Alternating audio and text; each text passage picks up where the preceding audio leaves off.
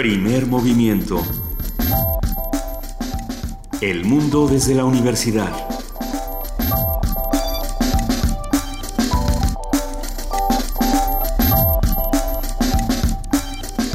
Siete de la mañana con tres minutos en ausencia de Luisa Iglesias que se fue con su tos a quedarse en su casa porque era ya como la, la dama de las camelias de Adolfo Prieto. Eh, soy Juana Inés de esa, está conmigo Miguel Ángel Quemain. ¿Cómo estás Miguel Ángel? Hola Juana Inés, buenos días. Buenos días, ¿cómo va todo? Pues empezando con mucha fe el día, tengo fe en que salga todo bien, ¿no? Qué bueno. Revisando mis valores y mis creencias. Revisando tus valores y tus creencias, este, y dándoles una, una vueltecita y una testereada. Creo que si algo nos dejó esta conversación que tuvimos ayer eh, con Dora Browsing de, con la doctora Dora Browsing de la Radio Pública de Colombia fue qué estamos haciendo, qué tanto estamos dedicados a comunicar y no solo a emitir, como lo dijo ella, y qué tanto estamos, como hemos dicho en este espacio desde un principio, qué tanto estamos haciendo comunidad y qué tanto nos estamos escuchando los unos a los otros. Ya viene nuestra emisión de aniversario, es el tercer aniversario del primer movimiento, el próximo 4 de agosto. Recuerden que van a poder, bueno, que los esperamos aquí. Vamos a abrir eh, la sala Julián Carrillo Vamos a transmitir desde ahí, ojalá puedan acompañarnos. Eh, va a estar, ya, ya les iremos diciendo las, las eh, especificaciones, pero va a estar al alcance de todos el radioteatro y la poesía necesaria, como, como todos los, los días en que hacemos eh, emisión por em, emisión en vivo. Bueno, siempre es en vivo, más bien emisión con público. Sí. Este va, va a estar el radioteatro. Vamos a, si recuerdan, hay un libro eh, publicado por el Fondo de Cultura, que luego le quitaron los derechos y entonces estuvo fuera de catálogo y entonces era una tragedia, pero que ya regresó, que se llama El pájaro del alma, que es toda una metáfora sobre eh, cómo funciona esta idea del alma, del el alma como un pájaro, que además ya se ha explorado mucho en la poesía, sobre todo en la poesía árabe, ¿no? Sí. Entonces, bueno, pues vamos a estar haciendo radioteatro, vamos a estar platicando, vamos a estar conversando sobre la importancia del diálogo en este momento del país y desde la radio pública. Todo eso, ojalá que nos puedan acompañar el próximo viernes 4 de agosto a las 7 de la mañana en la sala Julián Carrillo, Adolfo Prieto 133, aquí en Radio UNAM. Pero por lo pronto, antes de que suceda el 4 de agosto, tenemos un gran programa el día de hoy, Miguel. Sí, vamos a tener, vamos a continuar esta semana con el curso de verano que inició el lunes, el curso de verano que titulamos Tan bueno como el pan. Eh, hoy va a estar dedicado a las galletas. Vamos a conversar con Rodrigo Llanes, quien es chef e historiador. Vamos a tener también, como todos los jueves, nuestra sección de Historia de México. Estará con nosotros el doctor Alfredo Ávila. Él es investigador del Instituto de Investigaciones Históricas de la UNAM y va a hablar sobre la violencia entre los mexicas. Esto de lo que ha hablado él un poco y que habló también el doctor Zagal de cómo... Eh, había ciertas manifestaciones de violencia de las que eh, de las que intentaban huir los evangelizadores con otros tipos de violencia, pero ese es otro tema. Vamos a continuar en el análisis de en qué va el juicio de, Javier N., Javier Duarte, el exgobernador de Veracruz. Vamos a tener el comentario. que nos dijeron que no, no, le podíamos decir Javier Duarte a Javier Duarte? Ya prácticamente todos los medios renunciaron a esa, a esa previsión. Vamos a tener el comentario de Arturo Ángel Mendieta, quien es reportero de Animal Político y ha tenido un seguimiento muy puntual de todo el desarrollo de esta llegada a México y los eh, y todo el desarrollo que ha tenido la, la Procuraduría en torno a este tema. Habrá que verlo porque además como ahora como no se pueden introducir ni cámaras ni grabadoras ni, ni ningún instrumento de, de grabación más que el, cerebro humano y una pluma y una pluma que te dan ellos y un lápiz y un papelito pues ah, ya es como los cronistas de Indias, ya es como Fray Bernardino. Sí. Nos va a ir contando. En la nota internacional, nuevos lineamientos para el TLC, qué esperar, qué necesitamos y cómo necesitamos que actúe el gobierno mexicano. Un comentario del doctor Fernando González Rojas, profesor de la Escuela de Gobierno y Transformación Pública del Instituto Tecnológico de Monterrey. Él ha hablado con nosotros sobre temas de comercio internacional. Y bueno, la poesía necesaria te toca. Le tocaba a Luisa, pero con esto de la tos, pues me toca a mí. Porque además me voy de vacaciones los próximos dos días. Vamos a tener una mesa que se, que se titula Justicia y Venganza. Es una conversación con Eduardo Calderón Domínguez, quien es responsable del área de afrontamiento psicosocial de la violencia del Centro Diocesano para los Derechos Humanos, Fray Juan de Larios, en Saltillo. Eh, vamos a estar platicando cuál es la diferencia entre justicia y venganza, cómo, por qué las confundimos y qué, qué implica cada una de ellas y qué dice de cada una de las sociedades que la piden cada una de ellas. Pero por lo pronto ya está en la línea Ricardo Peláez Goicoechea, él es ilustrador, historietista y nuestro curador musical de los jueves, porque además de, esas dos cosas es un curioso profesional y un productor en pantuflas. ¿Cómo estás, Ricardo Peláez? Buenos días. Bien, muy bien, aquí su, su curador en pantuflas. Eh, bien, bien, muy buen día, Yomero. Eh, pues bien, hoy vamos a, a venir a nuestro continente con un músico pues por todos conocido del cual pues ya es muy poco lo que se puede decir que no se sepa. Bueno, yo no sabía su nombre completo, se llama eh, Rubén Blades Bellido de Luna. Mm. Eh, el gran Rubén Blades panameño, él, y bueno, con una carrera musical amplísima en, en el mundo del, de, la, de la salsa, de la música, eh, de la música bailable, y pues eh, uno de los responsables de haberle dado contenido a las letras, ¿no? Y una profundidad y una complejidad que hoy que está tan el, canon, el canon despacito, uno echa de menos, ¿verdad? eh, y bueno, pues es además político, actor de un montón de películas de la de la industria hollywoodense, eh, y también de otras películas un poco más más independientes del cine independiente. Ahora resulta que está incluso en una en una versión media latina también de zombies de la serie esta de zombies. En fin pero yo me quiero detener en un disco que no sé por qué, a lo mejor ustedes pueden ahí aventurar alguna hipótesis, eh, pues fue como muy muy relegado. Yo creo que él mismo quedó tan escaldado de la respuesta que tuvo el disco que ya no lo volvió a hacer. Un disco en inglés en el cual incursionaba en pues lo que las etiquetas llaman como pop rock, digamos, pero que pues a mí que de por sí no me gustan las etiquetas y que además aprecio mucho cuando los artistas hacen cosas diferentes a lo que se espera de ellos. Eh, a mí me gustó mucho este disco. Además se hizo acompañar de personas pues nada nada despreciables en, en, en esta industria musical eh, norteamericana, como fueron Elvis Costello, Lou Reed y Sting. Sting, digamos, pues es ajonjolí de todos los moles, él no no no sorprende encontrárselo en cualquier lado, eh, en fiestas, en cualquier lado, ¿no? Pero pero Elvis Costello y Lou Reed pues no, son gente que se junte con cualquiera, ¿no? Y tampoco cualquiera se quiere juntar con ellos para fines musicales. Y hace este disco que se llama Nothing But the True, o sea, nada más que la verdad. Solo la verdad. Solo la verdad. Eh, y es, son puras canciones en inglés, eh, letras en inglés, en donde pues además lo, lo, lo afroantillano, lo salsero, pues está prácticamente ausente. Hay un par de canciones que tienen eh, onda movida, pero que no de ninguna manera llega a ser salsa. Eh, canciones que por cierto no vamos a poner.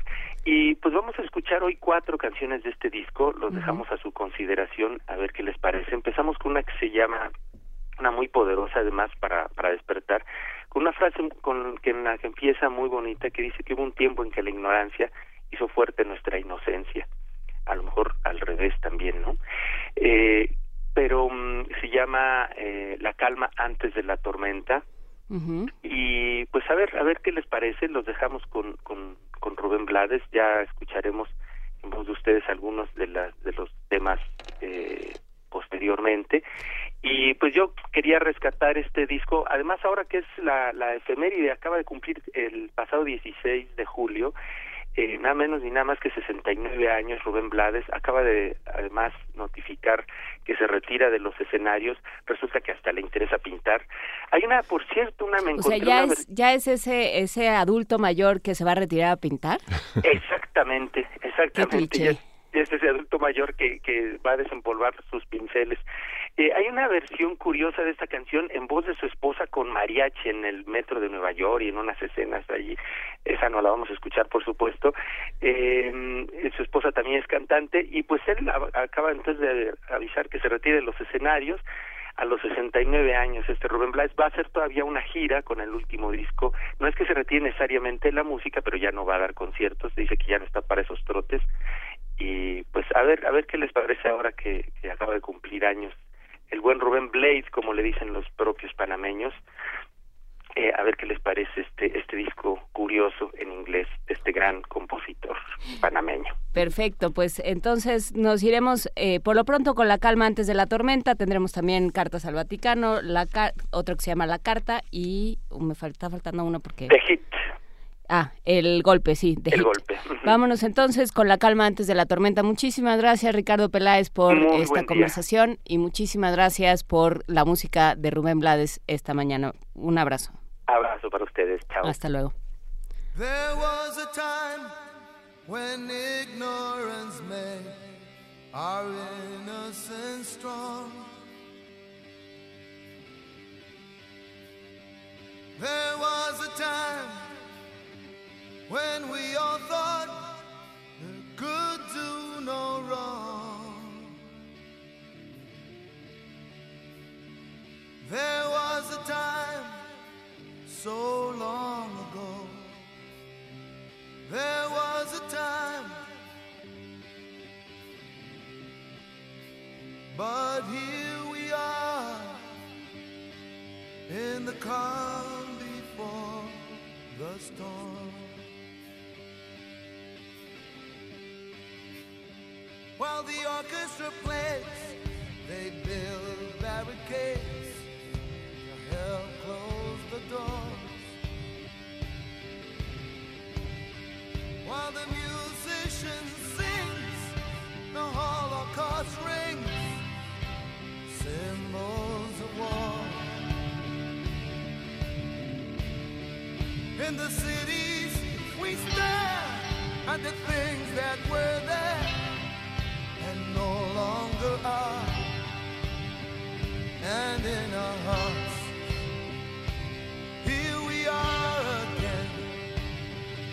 call.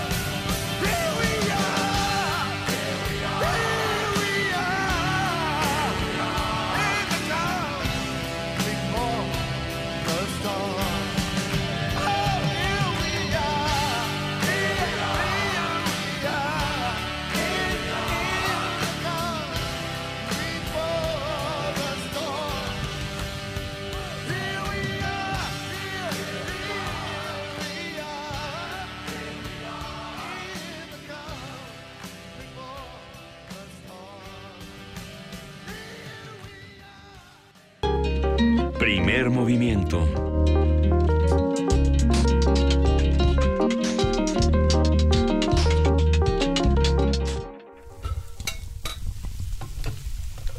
Curso de verano radiofónico. Gastronomía para niños. con Rodrigo Llanes. 7 de la mañana con 17 minutos y ya tenemos en esta en esta cabina, no sé si están viendo por Periscope, ¿por dónde estamos transmitiendo, Vania Nuche?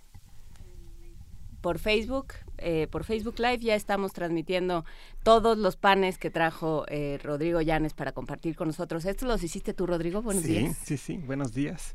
Hice la tarea, todo lo que bien. estuvimos haciendo en el curso, eh, ayer lo estuvimos horneando. Y entonces, este, para que vean cómo salió el pan integral, en esta ocasión utilicé un molde rectangular de los que caben en, en- en el horno de cocina que tengo. Eh, el panqué lo hice, lo hice ayer con un poco de cerezas frescas que encontré en la central de abastos y traje un poco también del pastel que yo elaboré con chocolate. Muy bien. ¿Y dónde está el resto? Porque trajiste como un pedacito, como una fracción de cada uno. ¿Dónde está el resto? en mi estómago, no, no es cierto. Es que como vengo en bicicleta, solo me... me daba- ¿Era lo que te cabía? Sí, exacto. Muy bien. Estaba ya como Uber Eats, ¿no? Perfecto. Te vamos a conseguir una mochilota Eso para que estaría nos traigas. padrísimo, sí, para la próxima. para que nos traigas comida. Pues eh, entonces, a ver, eh, estos son los resultados de tus de tus afanes eh, culinarios y reposteros. Los vamos a probar en, en breves momentos. No en breves momentos porque no podemos comer en cabina. Ahorita que vayamos al recreo o ahorita los que están fuera de cabina. Em, pero a ver, cuéntanos. Hoy vamos a hablar de galletas. Sí. Las Nada más para galletas, que, un, último comentario para que, ya que estamos... el eh, pan no se tortura. no se tortura y entonces se utiliza un cuchillo de sierra, que es este, ¿no? Dentado. Y se le hace... ¿Cómo? Es radio, joven. ra. Muy bien. No, para que no lo torturen. Muy bien, o se parte con las manos también. Bueno, también, el pan, eh, el, sí, el pastel Bueno, el pastel hay gente que puede vorazmente partirlo con las manos, pero no es lo más recomendable. Entonces, este, hoy vamos a hacer galletas. Y entonces, eh, esta es yo creo que una de las sesiones que pueden ser más entretenidas para sus hijos. Y la receta que vamos a hacer es doblemente útil. Primero, es casi una plastilina con la que pueden jugar los niños a hacer figuritas, hornearlas y comérselas. Y es una receta gourmet. Es decir, no tiene el sabor de sugus o de salsa. No la emprendas otra vez porque va a hablar Luisa a hablarte de la democratización de los gustos de los seres humanos. No, y entonces como es algo gourmet, entonces lo- la- las galletas que hagan van a saber exquisitas. Entonces para niños y grandes es, es una maravilla. La, la pasta se hace con 375 gramos de mantequilla, 200 gramos de azúcar glass y medio kilo de harina. Y le podemos agregar una cucharadita de esencia de vainilla. Eh, a esta pasta neutra después le podemos poner un poco de ralladura de naranja si nos gusta la naranja o de limón o le podemos poner nueces picadas o le podemos poner almendras o cualquier otra nuez que nos guste, ¿no? Los pistaches molidos, piñones, etcétera. Eh, y eh, hay que mencionar que el azúcar glass es azúcar normal, refinada, bien molida. Y por eso se vuelve blancuzca y, este, y con esa textura. Pulverizada. le Pulverizada dicen se le llama normalmente.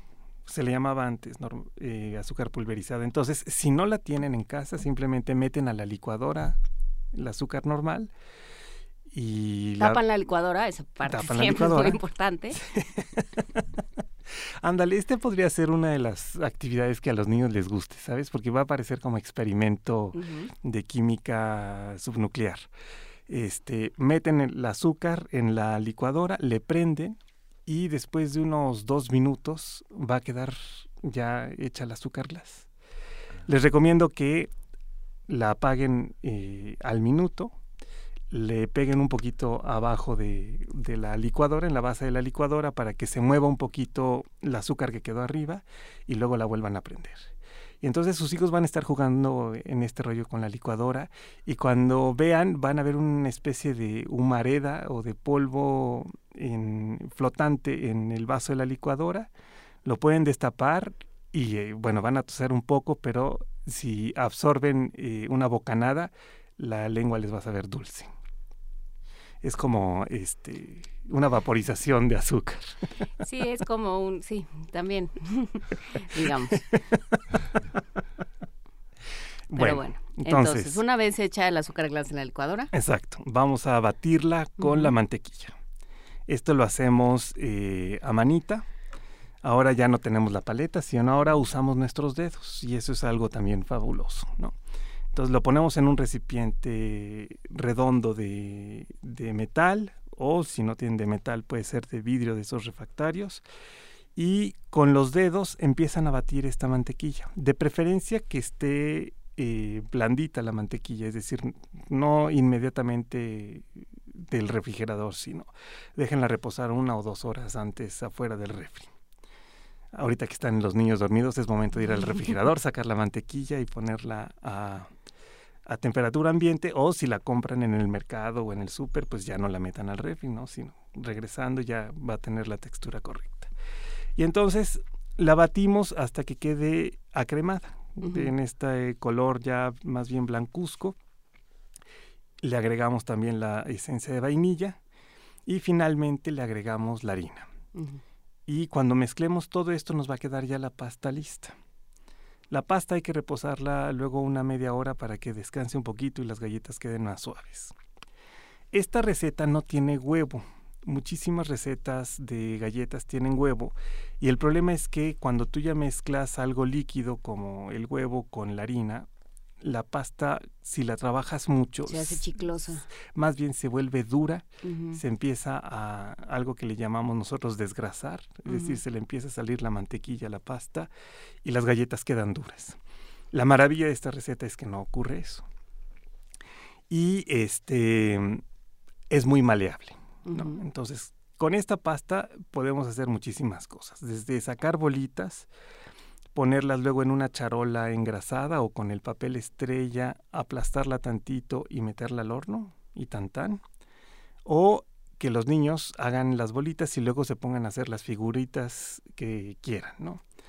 Eh, si van a alguna tienda de estas de, de productos como para pastelería, luego se van a encontrar que ya hay confeti de azúcar, este, Chispitas. estrellitas, chispitas, todo esto. Entonces, pueden comprar un surtidito de eso para que los niños pues hagan o anillos o pulseras o muñequitos o La letra de su nombre. o su nombre, etcétera, con la pasta de galletas. Eh, nada más hay que entender que es una galleta, no un, no un bombón. No, ¿no? un retablo barroco tampoco. tampoco. No es Santa Prisca, muchachos, tranquilos. Imagínate que hicieran una santa prisca de, de galleta. Yo estuve Ya una vez en un, reto. yo estuve Después una vez en un concurso sí, donde hicieron un, un una piedra del sol de pan. Imagínate. Así con masita hicieron cada uno de los signos del calendario, todos los glifos del sol, etcétera. Fue una cosa sorprendente, realmente maravillosa. Bueno, pero regresando a nuestra pasta de galletas, esta pasta de galletas, eh, cuando les digo que no es bombón, es porque hay que aplastarla antes de meterla al horno. ¿No? Entonces, nunca la dejen así como una bolita, como una canica, sino que ya que está hecha canica la aplastan. Y hagan que si sus hijos eh, van a jugar a hacer figuritas, que las figuritas las hagan con porciones más o menos pequeñas y que no queden muy anchas, Porque sino queda que- cruda. porque queda cruda de dentro. También, si ustedes quieren y tienen moldes de galletas, que esos a lo mejor en el cajón de, de nosotros los abuelitos pueden encontrar dos o tres moldes. Bien oxidados, lávenlos bien, Sí. por favor. bien llenos de cochambre y oxidados, lávenlos y ya estuvo. Entonces, esta pasta se puede extender. Normalmente en una panadería se extiende utilizando un rodillo y se le pone harina abundante en la parte de abajo, de, en la mesa. Luego se pone la pasta, se aplasta un poquito con las manos, se pone harina arriba y luego con el rodillo se vuelve a extender. Hoy en día que estamos ya en la época del plástico, pueden abrir una bolsa grande de plástico con unas tijeras en dos, meten la pasta dentro, la cubren con otro trozo de la misma bolsa de plástico y lo extienden. Un Con poco el como- rodillo. con el rodillo. Un poco como las prensas de tortilla, que ya ven que luego ponen dos trozos de plástico. pues más o menos igual. Y es más, si tienen un tortillero, pues lo pueden utilizar nada más, no le den para que quede eh, con espesor de tortilla, sino un poco más ancho. Y retiran con cuidado la parte de arriba del plástico y pueden ir cortando con su molde las galletas que quieran. Em, esta pasta de galletas se tiene que hornear como por 7 minutos en piezas pequeñitas en el horno a 180 grados.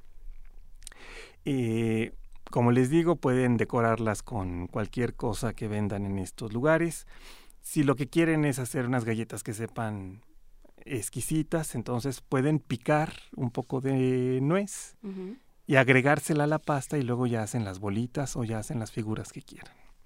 Pueden hacer lo mismo con almendra molida, pueden hacer lo mismo con avellanas. Si quieren que sepa chocolate, hay que agregarle un poco de cocoa y simplemente eh, le agregan un trocito más de mantequilla para que quede suave porque la cocoa va a secar la pasta. Ahora, si ya estuvieron haciendo las galletas y utilizaron la harina, la pasta se va a ir secando y se va a ir eh, haciendo más difícil de trabajar. Lo- y, en- y sobre todo cuando están con niños que de repente hacen una figurita y no les gustó y la vuelven a hacer y esto y lo otro. Entonces, si se les empieza a secar un poco la pasta, simplemente agregan un trocito más de mantequilla y vuelven a, a amasar la, la pasta y les queda otra vez maleable y como plastilina para niños, lo cual esa es una gran ventaja. E incluso, si quieren hacer una cantidad grande, de pasta, digamos el doble de la receta, para entretener a sus hijos durante una semana, ¿no? Es así de en las mañanas, a ver, ¿quieren que volvamos a hacer las galletas? Entonces ya nada más toman la pasta que ya hicieron, se la dan a los niños y es como jugar plastilina en la mañana, eh, hornear sus galletas y... Y luego pasar- ponerlas en bolsitas y regalarlas, porque Oh, si no el empacho, ahí te encargo, ¿eh? Las pueden traer a primer movimiento si les sobran. Sí, exacto. Ahora, ¿qué otras cosas podemos hacer? Ya horneadas las galletas y cuando están todavía calientitas, no, no tanto como para que quemen, pero sí calientitas, estas galletas las podemos revolcar en azúcar con canela Mm, y sabe delicioso. Es una cosa riquísima.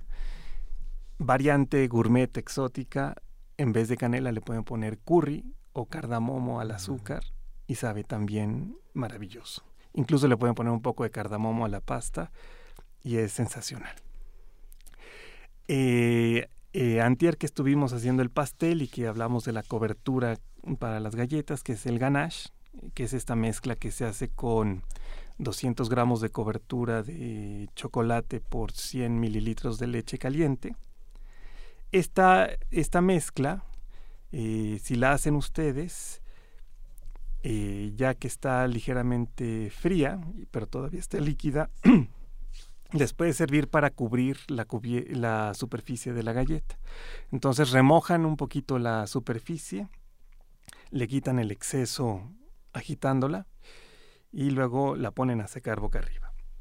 Así les quedan unos, unas galletas como espejos de, de- chocolate deliciosos. ¿no? Eh, ¿Qué otra opción hay? Pueden tomar un poco de jugo de limón, digamos del de un limón o dos limones, y le agregan azúcar glass hasta que les quede una especie de... que nosotros le llamamos fondant, pero es algo que a lo mejor la mayoría no conoce. Hagan de cuenta que es como una especie de Una pasta, ¿no? una pasta pero líquida, ¿no? O sea que, que la me- todo esto lo mezclan con una cuchara. Y entonces, este, nada más hay que hacer una pequeña prueba de que está en su punto. Toman unas gotitas de esto, lo ponen en, en la, en la mesa, dejan caer unas gotas pequeñas y si en unos minutos se seca y la pueden tocar sin que se quede líquida, sin que esté líquida, entonces ya tienen una cubierta para hacer galletas de limón. Entonces, toman las galletas y sobre la superficie también remojan en esta pastita de limón, le quitan el exceso y luego las ponen boca arriba para secar. Entonces ahí tienes otra variante, chocolate, limón, las nueces o las almendras eh, o los pistaches. Los pistaches los pueden pelar, eh, moler. Y agregárselos a la Piñón, el piñón desde luego, ¿no? más caro, pero Es más caro, pero es delicioso. Eh, las galletas además pueden durar en perfecto estado 15 días sin ningún problema. Tiene, como no tiene líquido, entonces eh, la pasta dura bastante. Que además es una variante de, de las galletas que, es, que son las pastas, ¿no? Que son estas eh, galletas más secas, ¿no? que, no son, que no son justamente esta cosa recargada que, por ejemplo, en, en Estados Unidos, en la repostería de Estados Unidos se usa tanto que está llena de cosas. Sí, ¿no? que tiene eh, mantequilla de cacahuate y, Y trozos de y chocolate y, chocolate. macadamia y no Sí, sé qué, sino que es una pasta muy sencilla para acompañar el café, el té, eh, nada más una, una cosa dulce Exactamente. y ya. Y al lado del café express es así un toque chic, Mm. muy gourmet, ¿no?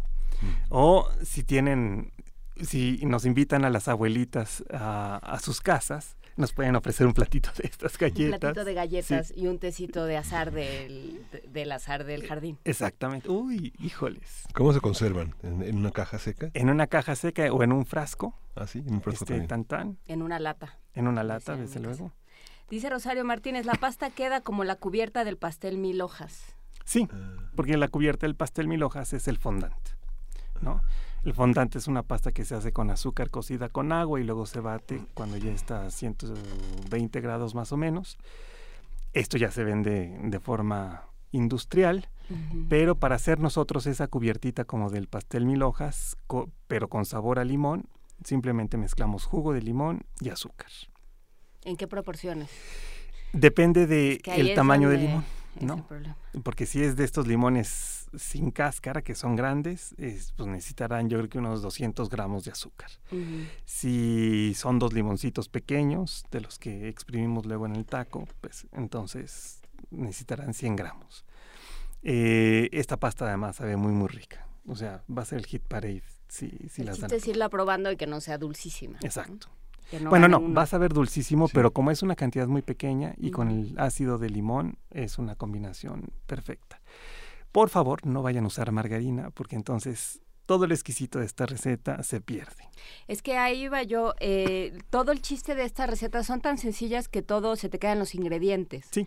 Entonces, sí, por supuesto, no usar margarina, o sea, no, no tomar atajos, es lo que es. Sí. ¿no? Quiere, este, quiere una receta baja en calorías, no se coma una galleta o cómese una galleta. Exacto. Pero, eh, a ver, ¿y, ¿y alguna mantequilla en particular? Eh, revisen nada más que sea mantequilla pura de leche de vaca. Con sal, sin sal, sin sal. Sin sal, eso sí, de preferencia, ¿no? Eh, había ciertas marcas que estaban en, en el mercado, pero ya no existen. O sea, hace mucho que no, no puedo comprar mantequilla Gloria, que era como que la que usaba mi abuela y la que usé yo por muchísimos años, pero ahora llego a la central de abastos y ya no veo que haya mantequilla Gloria. No sé si es que ya no hay para abasto o específicamente, Yo creo que en el súper todavía hay, pero a lo mejor. cualquiera que sea de vaca. ah, no, Pero- Me dicen que sí, sí hay. Este, yo en Malinalco cuando cocinaba cosas, este, solo encontraba chipilo, ¿no? Entonces, bueno, pues esa también funciona. Este, pero en fin, cualquier mantequilla. Ahora ya con la globalización hay unas mantequillas danesas que venden en Sí, puedes mandar a traer unas de China por Amazon. O esperar a que llegue la nao. Eh, Eso me gusta. Junto con los pistaches y, Ajá, y, y el curry que quieres y todas ¿no? el estas cosas. cardamomo. Que ese es, ese es otro tema. em, la- sobre todo la repostería alemana, que les encantan las galletas porque es la manera de calentar las casas durante el invierno, eh, usan, echan mucha mano de todas estas especies. ¿no? Las galletas terminan siendo algo muy distinto de lo que estamos acostumbrados nosotros, tienen menos azúcar, son muchas ma- mucho más duras. ¿Qué especias tienen estas galletas?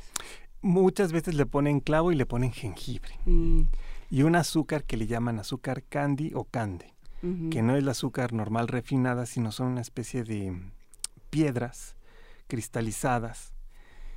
¿Por qué tienen ese azúcar en, en- en Alemania? No lo sé. Aquí solo la pueden conseguir en la droguería cosmopolita. Y este pues, es un azúcar rara. ¿no? Ay, ¿Puedes comprar azúcar en la droguería Sí, cosmopolita? en la droguería cosmopolita puedes comprar No, yo especias. sé que puedes comprar hasta este estricnina, pero Sí, no sí. sabía. Digo, no, se me ocurre, ¿no? No es que yo tenga ganas de usarla, pero Ese era el lugar típico donde, que estaba ma- además muy cerca de la escuela de pastelería donde yo estudié, donde ibas a conseguir las cosas imposibles, ¿no? O sea, ahí vendían la manteca de cacao, el mismo cardamomo, ahí te lo venden entero o, o molido, este, las esencias que quieras, eh, el azúcar cande, vainilla de verdad, en fin, todo eso ahí te lo venden. todo no lo eso en la droguería cosmopolita, fíjate, que ese es un dato de la Sí. Ciudad de México que no que no conocíamos quienes no tenemos mayor necesidad de azúcar cande. Em, También en Alemania las hacen muchas veces con azúcar mascabado. ujú. Y eso le da una textura eh, ya con el huevo y otros ingredientes más húmeda y chiclosa a la galleta. La pasta que estamos usando ahorita es una pasta pasta, entonces la muerden, es compacta y es sabrosísima. Y, y, o sea, pero la, la suavidad depende de la mantequilla, ¿no? Sí, exactamente. Pero es una textura distinta a la de la que tiene esta pasta a estas otras alemanas. No, con las alemanas te puedes, Sí, te sí. puedes romper un diente, ¿eh? Sí, de hecho lo que te recomiendan es guardarlas dos semanas en bolsa de plástico para que, Que se les llueva un ratito. Casi, casi. En una bolsa de plástico, meterlas contigo a la regadera y ya probablemente estén comestibles como para el. Exactamente. Oye, y lo que tendríamos que preguntarle a la audiencia es, mañana termina nuestro curso, entonces puede ser un, un viernes de complacencia, entonces si quieren alguna receta así que nos quede en el tintero. Que no sean los chiles en nogada, sean Juan Mario nogada. Pérez. Tenos un poco de compasión. El barroco lo vamos a dejar para el próximo mes. Este nos pregunta, sí, pero si hay alguna receta que les interese, que tenga que ver con repostería y con horno. Exactamente, sí. Hay otra pregunta que está dando vueltas desde el lunes, que es eh, la, cómo cambia un horno de un horno al otro. ¿Cómo sabe uno, cómo conoce uno a su horno? Ok. Porque no todos son iguales. No, esa es una relación muy personal. Este, mm, la cuestión con los hornos es que a veces no se utilizan por mucho tiempo y el día que lo utilizaste metiste una pierna de cerdo y entonces empezó de repente a hervir la salsa y a sacar su jugo y entonces se te desparramó todo aquello por la base de la, del horno se te empezó a quemar, entonces cada vez que prendes el horno huele a, a carbonización de, de demi-glace de cerdo y a veces llegas a mojar las espreas de, del gas. Entonces, por eso luego no prende bien o no jala.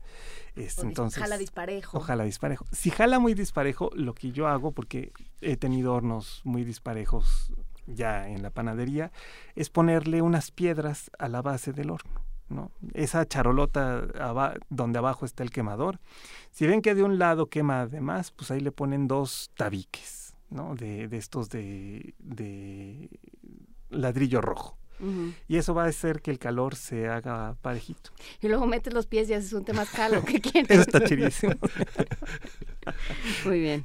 Esa es una de las opciones. Luego, ayer nos pasaron la imagen del, del horno, bueno, más bien el tip del horno milagro, que es una de estas invenciones eh, mexicanas que vale la pena mencionar. Mm. Porque eh, yo recuerdo que en, en mi casa, cuando era niño y estaba yo en estos pininos, de repente el, nuestro horno no funcionaba muy bien, que digamos. Entonces tenías que recurrir al horno milagro, que es una especie de, de olla molde que pones sobre la, estufa Mm, que tiene una basecita primero, luego ya pones el molde y este molde cierra herméticamente y tiene unos agujeritos que tú vas modificando este, o modulando conforme vas cociendo las cosas. Entonces ahí prendes la, la lumbre de, del- de la hornilla, lo pones a fuego bajito y en este molde lo engrasas bien como si fuera molde de pastel, es siempre un molde de rosca porque eso ayuda a que sea como un, un hornito, tiene una cubierta de cristal y entonces ahí puedes hornear o el pastel o el panqué, o incluso el pan. Entonces, ah, ahora sí que este sí recuerda así de saca el, rope, el ropero abuelita, ¿no? Entonces, pero bueno, quien tenga todavía eso puede hacer todavía más retro o vintage su, su panadería y decir, no, pues yo horneé esto en horno milagro. búsquense por ahí todas las instrucciones porque tienes que moder- moderar bien el calor. Te tiene, tienes que tener todas las piezas porque si no le pones la de hasta abajo se te va a quemar el pastel y tener mucha paciencia. Y claro, pues esto es ahí le da un toquecito distinto, porque pues en una época no era fácil que hubiera hornos en, en todas las estufas. Entonces, para que la gente que tenía nada más las hornillas pudiera hornear, se inventó este horno milagro que es como de los años 50. ¿Y cómo sabes la temperatura, los grados? Ahí es No, el no, pues ese es el asunto mexicano, o sea, uno le va exacto, tanteando, sí, muchacho. Exacto. Ahí el goloso mestizo es el que dice, mira, aquí le mueves y sh, sh, sh, y así es el asunto. Mira, Vania Nuche cómo se ríe. Estaba semidormida, pero mira, ya despertó. Este, Rosario Martínez, que ella sí es tu alguna más aventajada, ¿eh? Tiene dos preguntas muy importantes. ¿Se tiene que precalentar el horno? Sí. Siempre Siempre, que vayan a hornear cualquier cosa es recomendable precalentar, a menos de que sea un horno pequeñito eléctrico, ¿no? Ah, Porque ese sí se calienta tan rápido con la resistencia que no tiene ningún caso precalentarlo. Pero si es de estufa, sí. Y conforme va avanzando el tiempo y se va calentando más, va durando menos la cocción, ¿no? También. O sea, Eh, porque pensando en las galletas que metes varias charolas, Sí, ¿no? Que, que es en varias tandas, pues cada vez dura menos. exactamente. Eso sí, tengan cuidado porque el horno se va a ir calentando cada vez más. Entonces, este, claro, para una receta como la que tenemos ahorita en el Facebook, créanme que en media hora ya hornearon todo. Pero yo luego en las navidades tengo que hornear como 100 kilos, entonces es, hay una cosa tremenda. Y sí, ya las últimas se cuecen rapidísimo y más bien tienes que estar ¿Cómo, la-. ¿Cómo te das cuenta que ya están? Ah, porque se doran de, la, de las orillas, ¿no? Las orillas de la galleta se ponen cafecitas, todavía y ligeramente doraditas arriba, ligeramente, ¿eh? Este, que no, que no queden cafés. Si hay humo, preocúpese. Sí, si huele a quemado, es que se quemaron. Y eh, la última pregunta de, bueno, Andrea González pide una receta sin gluten, eso va a ser más complicado, pero lo vamos a intentar. Este, Javier Ramírez Amaro pide nada más tarta de Santiago para Ay, las rico, complacencias. Em, y pimienta rosa, pregunta Rosario Martínez, ¿le podrás poner a las galletas Desde luego, sí. pimienta rosa? Ya si ves. tienen un pirul, ¿no? Y sacan la pimienta rosa. Muy bien, pues muchísimas gracias Rodrigo Llanes, ya te estaremos contando cómo nos va con las galletas. Este y bueno, pues ya saben, mañana vamos, vamos probando complacencias, a ver qué, qué gana para, para la receta de mañana. Recuerden, son cosas que involucran el horno, ¿no? Este, La del sin gluten tendríamos que hacer tamales con maíz, ¿no? ¿Los puerquitos de piloncillo también llevan harina? Sí. Mm. Sí. Bueno, este... Digo, pan hay de- unas pan de harinas especiales, lleva también ¿No? harina. Sí, bueno. El pan de lote que no lleva harina eh, es el pan de la tierra, como decían los conquistadores, que son los tamales, o las tortillas, o los tlacoyos. Bueno, pues vamos a seguir pensando recetas sin gluten. Muchísimas gracias, eh, Rodrigo Llanes, chef, historiador y, este, y dueño de este curso de verano tan bueno como el pan. Ya nos vamos a, Sí. ya nos vamos, apúrate para que nos Sí. vayamos a comer todo lo que nos trajo. Vamos a escuchar el hit, The Hit, El Golpe. Es otra composición del disco en inglés que editó Rubén Blades en 1988, una composición sobre lo que Papo el Sicario y su banda de los Pérez le harán a Sweet Tirón cuando lo encuentren, por haber violado la principal regla de la calle. No traiciones lo que más amas, porque nunca se sabe cuándo vas a necesitarlo. Rubén Blades.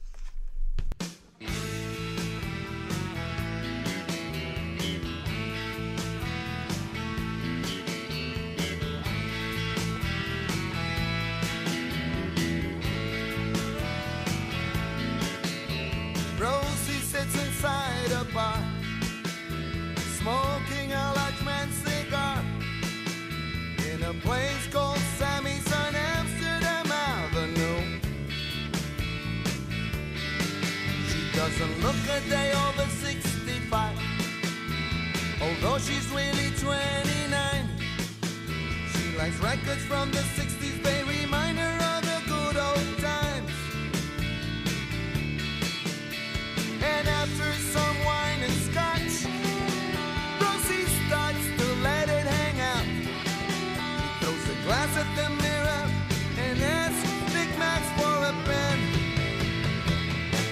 She writes a letter to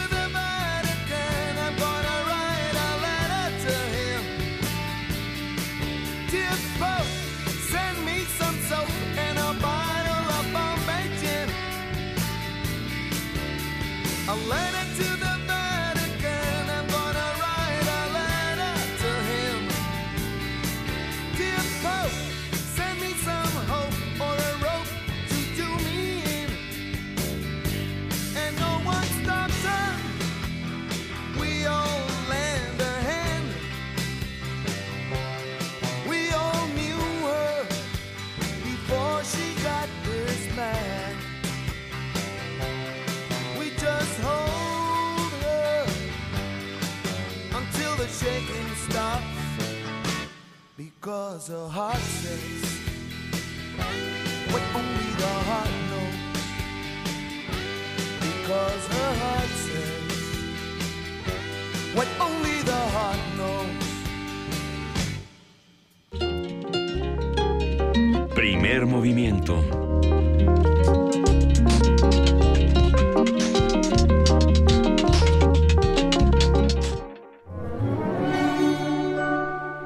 Historia de México.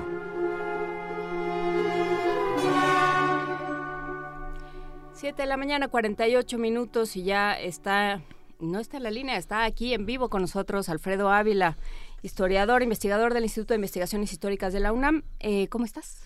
Hola Juana Inés, buenos días Miguel, ¿cómo Hola. estás? ¿Cómo va tu última semana de vacaciones? ¿Ya hiciste todo lo que dijiste que ibas a hacer? Eh, descansar, sí, fundamentalmente. ¿Cómo? ¿No tienes una, un, un librero que hay que emparejar? Una... Sí, tengo que arreglar la biblioteca, ya no ¿Ves? encuentro nada, sí. Todos tenemos que arreglar la biblioteca y un día lo vamos a hacer. Algún día, sí, sí, sí. Ahora en vacaciones. Muy bien, Alfredo Ávila, violencia entre los mexicas. Traes una nota con la cual te estás peleando desde temprano. Pues mira, no, no es, y, y no solo es esa nota, eh, es eh, hace un par de años, poquito más, en las excavaciones allí por la calle de, de- de Moneda, detrás de Catedral, por toda esa zona, encontraron el, el- el famoso Zompantli eh, de México Tenochtitlan. Y a partir de, eh, de ese momento, pues empezaron a hacer algunas precisiones. Todavía hasta hace pocos años no se sabía exactamente para qué sirven los zompantlis. Este, obviamente tiene un significado, un significado ritual, es una especie de, de- de tributo a los dioses con, con las calaveras de, de las personas que fueron sacrificadas. Eh, pero en los últimos meses, yo diría un mes, dos meses, eh, empezó a cobrar notoriedad la, la presencia del Zompantli. Es una cosa muy horrible. Por allí tenemos a un ex candidato presidencial que en algún momento eh, se le ocurrió sugerir que, allí estaba el origen de la narcoviolencia. Ya se imaginarán el tamaña, tamaña estupidez de, de- del señor Cuadri. Y. y bueno, eh, también empezaron a salir algunas notas que eh, fueron provocadas por el director de Radio y Televisión Española, eh, que decían, bueno, es que lamentar la conquista de México Tenochtitlan, de los aztecas, dicen ellos. Siempre, yo, yo no sé por qué se les quedó aquello de los aztecas, pero bueno. Ay, porque es más fácil, porque es lo que pueden pronunciar, todo lo demás se les Sí, mexica a lo mejor es más, más difícil, pero, pero bueno, eh, eh, sería como lamentar eh, eh, el- la derrota nazi en la Segunda Guerra Mundial. Y recientemente, la semana pasada, en el diario El Mundo, y esto tuvo repercusión en redes sociales, me encontré una nota de una profesora que es doctora en filología hi- hispánica y que, eh, eh, se, refiriéndose al Zompantli, habla del holocausto entre los mexicas, lo cual eh, me parece un- una tremenda tontería. Y, Un anacronismo. eh, exacto, y, y por allí quiero empezar, ¿no? Este, comparar a los mexicas con los nazis, comparar los sacrificios humanos con un holocausto. Pues se trata, por supuesto, de comparaciones que eh, son amarillistas. Lo que están buscando es que el público se enganche con, con, con las lecturas, pero son de una falta de precisión de, de lo más elemental. Son asimétricas completamente. Y, y además, y además no tienen ningún interés en comprender eh, lo, lo que, lo que están exponiendo. Más bien lo que quieren es generar algún revuelo. Y en el fondo, y, y por, qué, eh, por qué creo que, que- se puede explicar así, que sean españoles los que están eh, señalando esto, y no son, no, no son cualquier español, son españoles de sectores más bien conservadores, un funcionario de Radio y Televisión Española del Partido Popular y eh, una periodista del, de- del diario El Mundo, que también lo sabemos es muy, muy tradicionalista, que eh, están vindicando o están peleándose con eh, lo que ellos llaman la leyenda negra española. Es decir, eh, con esta suposición de que el mundo odia a España, de que el mundo, el mundo odia a, a la España imperial y que hay que vindicarlo. Se necesita eh, vindicarlo y decir, bueno, España en realidad hizo un gran aporte a la civilización. Esto es algo normal en todas estas potencias. Eh, el caso de Francia, que a lo mejor es, eh, eh, ha sido más exitoso, pero Francia en, en términos generales no habla de imperialismo francés, sino de, de llevar la civilización a otros lugares, ¿no? No, los franceses no conquistaron Argelia, llevaron la civilización a Argelia, cosas, cosas como esa. Eso es algo propio de, de todos estas, de todos estos imperios. Pero lo que a mí me preocupa es cómo terminan eh, primero malinterpretando toda la historiografía. En, en, estas notas lo que hemos visto es, por ejemplo, eh, ellos dicen, ah, es que los historiadores mexicanos se la pasan eh, magnificando al mundo mesoamericano y diciendo que los, los mexicas y otros grupos mesoamericanos eran maravillosos, no podían hacer estas cosas, pero vean cómo sí eran en realidad terribles. Sí, uh -huh. eran muy violentos por supuesto. Los mexicas, los tlaxcaltecas, todos los demás grupos que habitaban antes de, de, la conquista eran muy violentos, como violentos eran los europeos de la misma época. Uh -huh. Y como violento era el mundo en, en términos generales en, en esa época. Yo sé que vivimos en un país en este momento lleno de violencia y nos asusta mucho, pero lo que les voy a decir a lo mejor puede sorprender. Era mucho más violento el pasado. El siglo XIX mexicano, la época colonial y por supuesto el México prehispánico o la Europa de la Edad Media era mucho más violento que el mundo que tenemos ahora. Justamente eh, esta idea de la civilización, con todas las comillas del caso, eh, se ha ido construyendo alrededor de la violencia, alrededor de la necesidad de, eh, de constreñir, de limitar, de, de imponer, de, de, de, sí. de, evitar la violencia. ¿no? Uh -huh. O sea, se, se, creó el Estado, en teoría, para que fuera el único administrador de la violencia, este, se crearon las instituciones y entonces, sí, el ser humano es violento, el ser humano impone su, eh, su voluntad a través de la violencia principalmente, pero existen estas instituciones que se han ido creando después de las grandes revoluciones, después de... Eh, la, eh, del siglo de las luces y demás para controlar esta violencia. Pues mira, más que para controlarla, para que el Estado la monopolice. Es, es, decir, eh, eh, a, a, ver, veamos cuál es la gran diferencia entre los europeos y los españoles digamos, del siglo XV y los mexicas del siglo XV. Eh, en realidad son tan violentos un grupo como otro. La gran diferencia tiene que ver con las tácticas militares de, eh, de, de, los y, culturales en relación con la guerra de los dos grupos. Eh, digamos que las tácticas militares de los mexicas eran más ineficientes eh, porque, a diferencia de un europeo, un europeo lo que busca es ir a la guerra y matar en la guerra al enemigo. El mexicano o el mesoamericano no. El mesoamericano va a la guerra, particularmente con las guerras floridas, va a la guerra no para matar al enemigo, sino para capturar al enemigo y luego matarlo ya en, en el altar a, a, ante sus dioses. Es más complicado y al final resulta ser más ineficiente, como se probó en 1521 precisamente. Y, pero esto lo que permite es que al ser sacrificados en un altar y luego poder acumular las calaveritas en estos tompantlis ahí medio eh, empaladas, eh, pues genera una visión más horrenda desde nuestro punto de vista. Nosotros los vemos ahora, vemos estos altares llenos de calaveras y nos parecen más horrorosos. Es el que mismo los campos sembrados de muertos. Exacto, es el mismo horror en realidad uh -huh. que, que, que, un campo de, de, de, de, batalla después de, después de, la, de la violencia, ¿no? Pero eh, eh, el, esto perdura, el Zompantli perdura, lo otro no. Y entonces lo juzgamos cinco, cinco siglos después y lo vemos como inaceptable. Eh, y empezamos a hacer estos anacronismos, que si la narcoviolencia, que si el holocausto, que si los nazis, que si genocidio, que se trata de términos que, insisto, están buscando eh, fundamentalmente simplificar las cosas, juzgarlas y no comprenderlas, no explicarlas. Y que en el fondo se están peleando con otros, con otros demonios. En el caso de estos españoles, están peleando con esta historiografía o con esta visión, porque ni siquiera es historiográfica, con esta visión que denostaba al imperio español. Pero tampoco es historiográfica. Cuando uno lee la historiografía. Cuando uno lee a Francisco Javier Clavijero, cuando uno lee a Alfredo Chavero, cuando uno lee a los historiadores serios, cuando uno lee a William Prescott, por ejemplo, la gran historia de la conquista que hizo Prescott en el siglo XIX, ninguno de ellos idealizaba a los mexicas. Por supuesto decían, ah, gran, una gran civilización, por supuesto decían, ah, miren, estas construcciones son maravillosas, pero sí, son muy violentos. Y todo el mundo lo reconocía así. De verdad, no hay ningún historiador serio que haya subestimado esto.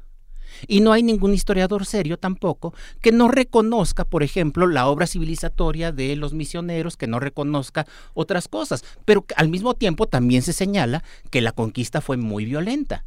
Y, y, si de este lado, si del lado mesoamericano hay zompantlis, hay sacrificios, y es más, probablemente en el zompantli de, de México Tenochtitlan hay incluso calaveras de españoles.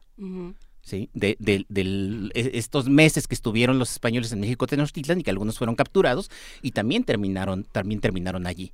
Pero del otro lado también hay cosas como el perreo, que no tiene nada que ver con estos bailes eh, recientes, sino con el aperreamiento, el usar mastines, estos perros gigantescos, para perseguir y matar indios.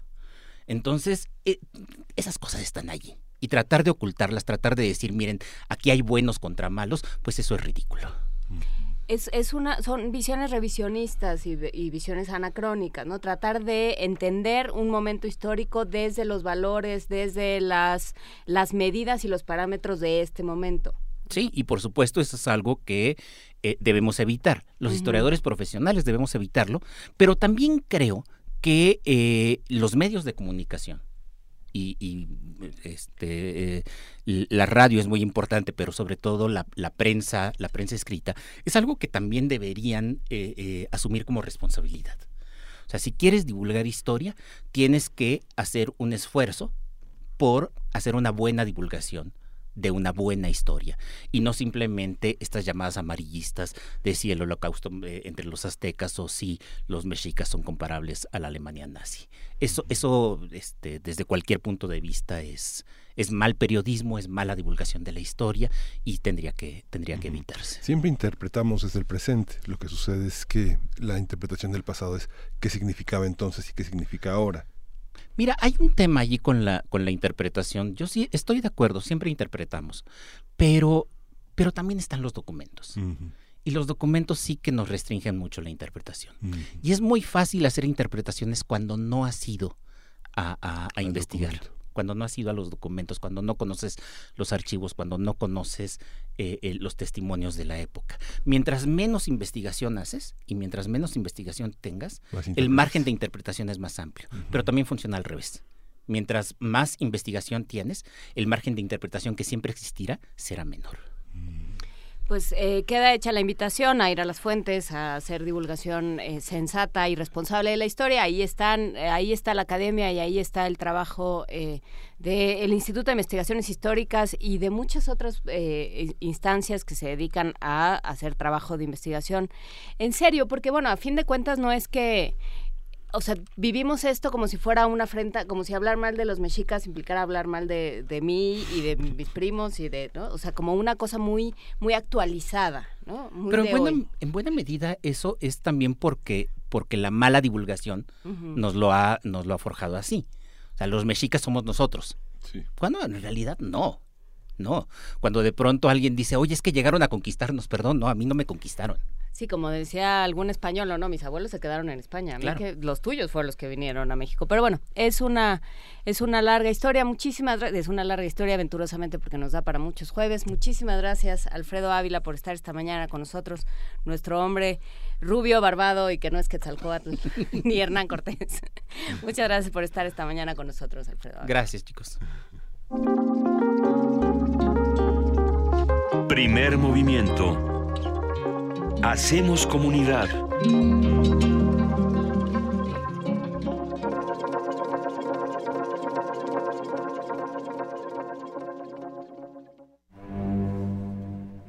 Una orquesta en la cocina Cuarteto de cuerdas en el auto. y un violonchelo solista sentado en el sillón favorito de la sala. Orquesta Filarmónica de la UNAM. Desde la sala Nezahualcóyotl. Escucha los conciertos los domingos al mediodía. Desde la comodidad de tu casa. 96.1 FM. Radio UNAM. De las vistas de Salvador Toscano a la época de oro. Del celuloide, a la era digital. Filmoteca UNAM. Sala de exposiciones, acervo y restauración, cine en línea, talleres, hemeroteca. Circuito Mario de la Cueva, frente a la Facultad de Ciencias Políticas y Sociales. Entra a www.filmoteca.unam.mx. En Facebook y Twitter somos Filmoteca UNAM. Ahí encontrarás la oferta visual que tenemos para ti. Filmoteca UNAM.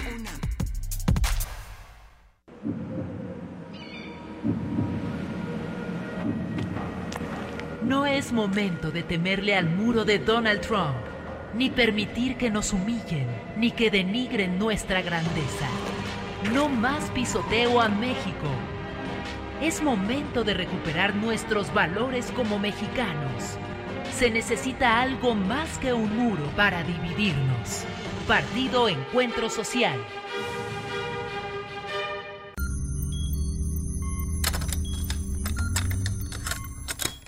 Ponte los audífonos con una pregunta clara. ¿A qué, a qué suena este momento? Momen- Momento. Si pudieras musicalizar a cualquier persona, cualquier evento, cualquier circunstancia, tienes música para ir de un lugar a otro. ¿Cómo crees que sonaría? Ley listo. Complacencias musicales de personajes poco complacientes. Lunes, 22 horas. Por el 96.1 de FM, Radio UNAM. Como los pulpos, los escritores son más sabrosos en su tinta. Una producción del Instituto de Energías Renovables de la UNAM. Lunes y miércoles al mediodía por el 96.1 FM. Radio UNAM. Búscanos en redes sociales, en Facebook como Primer Movimiento UNAM y en Twitter como P Movimiento o escríbenos un correo a primermovimientounam@gmail.com. Hagamos comunidad. 8 de la mañana con 4 minutos. Luego de casi un año de que se ordenó su detención y tras más de 90 días de prisión en Guatemala, el pasado lunes por fin llegó a México el ex gobernador de Veracruz, Javier Duarte, para enfrentar a la justicia mexicana. El caso de Duarte, a quien se le ha calificado como símbolo de la corrupción en nuestro país, pone a prueba el nuevo sistema penal mexicano. De acuerdo con el fiscal general de Veracruz, Jorge Winkler, en el, en el proceso pe- penal del exmandatario priista y de otros exfuncionarios de su primer círculo de gobierno, la PGR ha dejado fuera diversas pruebas en su contra. El funcionario reclamó que la PGR no haya sumado todas las carpetas de investigación por desvío de fondos federales, simulación de reintegros a la Auditoría Superior de la Federación y la compra de medicamentos falsos para exámenes de VIH. de VIH. Eh, haremos un análisis del proceso judicial de Javier Duarte, cómo ha sucedido, qué sabemos y qué revela del nuevo sistema penal con Arturo Ángel Mendieta, reportero de Animal Político, especializado en temas de seguridad, justicia, corrupción y transparencia, que ha trabajado eh, el reportaje Empresas Fantasmas de Veracruz. Eh, en un momento más estaremos con, con Arturo Ángel, como lo decíamos, estábamos hablando fuera del aire con Alfredo Ávila sobre las, cron- las crónicas eh, de Indias y las diferentes maneras que tenemos de hacernos de la información. Bueno, un poco así es como sucede con estas audiencias, estas primeras audiencias de Javier Duarte y de todo el, el nuevo proceso eh, penal. No se pueden eh, meter cámaras ni, eh, ni instrumentos de grabación de ningún tipo a las audiencias.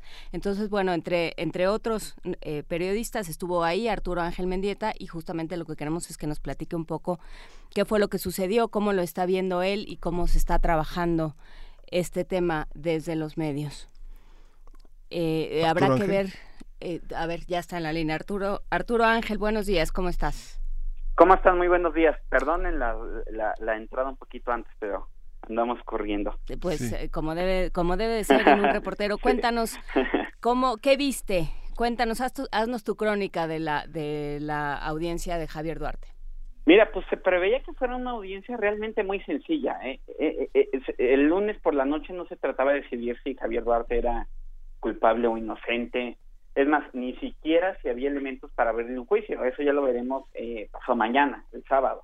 Simplemente las audiencias iniciales es una audiencia donde se le lee, eh, bueno, más bien se le explica, o, se le- o tendría que ser explicado, pues, a una persona por qué se le detuvo y pues si los abogados o el acusado tiene dudas de, de- de la acusación que se le hace, pues resolvérselas para que pueda eh, ir armando su defensa, ¿no? Suena bastante, bastante lógico. Y, y- y- la audiencia del lunes empezó en ese sentido, es decir, la, los fiscales de la PGR eh, leyeron, ahí ya, ya de entrada hay un pero, ¿no? Porque tendría que ser, el sistema oral tiene que ser platicado, pero bueno, hay poco tiempo, eh, los ministerios públicos aún a lo mejor no se sienten muy confiados, y entonces lo que hizo una de los fiscales fue leer una cuartilla y media donde se le acusaba a Duarte, pues ya sabemos, ¿no? De encabe- encabezar una organización criminal que ha desviado 430 millones de pesos a través de empresas fantasma, de prestanombres, etcétera, y, que luego se compraron terrenos, en fin.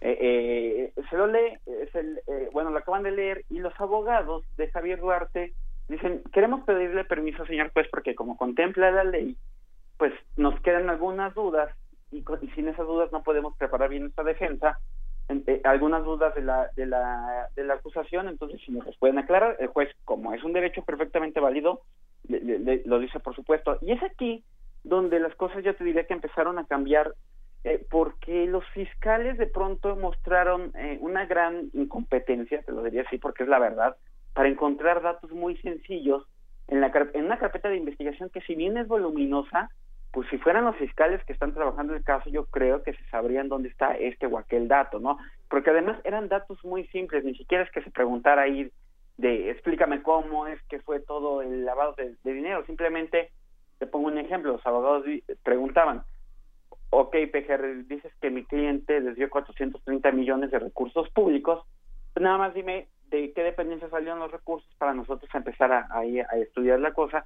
Y la PGR nunca pudo explicar de qué dependencias de la administración pública venían el dinero, es decir, el punto de origen, ya ni siquiera la ruta del dinero, simplemente el punto de origen solamente pudo hacer mención de una cuenta de la Secretaría de Educación de donde salieron 38 millones, pero esto es menos del 10% del dinero, ¿no?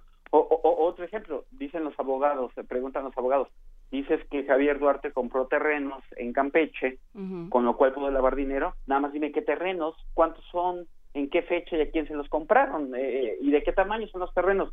Eh, eh, se- no, no les miento, se tardó la Procuraduría casi una hora y media en encontrar los datos, porque además no es que tuviera la lista, y que seguramente sí hay una lista en la carpeta de investigación, pero como auténticamente estos fiscales no se sabían el caso, porque no hay otra forma de decirlo, se tardaron minutos y minutos y minutos, cada vez poniéndose más nerviosos, por supuesto, porque tenían encima la mirada del juez, de los abogados, de los que estábamos en el público, y encontrando datos súper simples que no podían ubicar, ¿no? Entonces, evidentemente, el propio juez empezó a darse cuenta de la dificultad que tenían los fiscales para encontrar datos, datos que eran muy sencillos, que él, él- él también come, además dándolos mal, porque cuando, en este ejemplo de los terrenos que te pongo, cuando terminan de, de dar los datos, el juez que tiene un antecedente del caso, porque es el mismo juez que giró la orden de aprehensión contra Duarte en octubre, les dice, oigan, esto no concuerda con lo que ustedes me dieron antes, ¿no? O ustedes no, les dice literal, porque vinieron otros fiscales, ustedes es la primera vez que los veo aquí,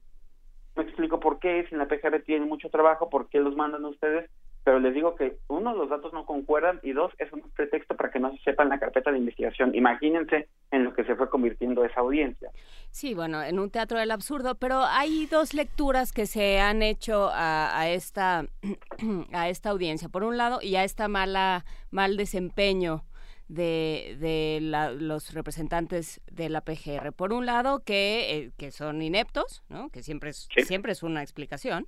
Y el otro que hay, o sea, que se levantan las suspicacias y se dice que conveniente que mandaron a este al gordo y el flaco a organizar este, el- esta primera audiencia. ¿no? Que aquello se convirtió en tres patines. Em, ¿Cómo es, eh, cómo lo lees tú? Mm, Mira, mira, yo te diría que evidentemente lo que pasó en la audiencia eh, reflejó fue una mala preparación.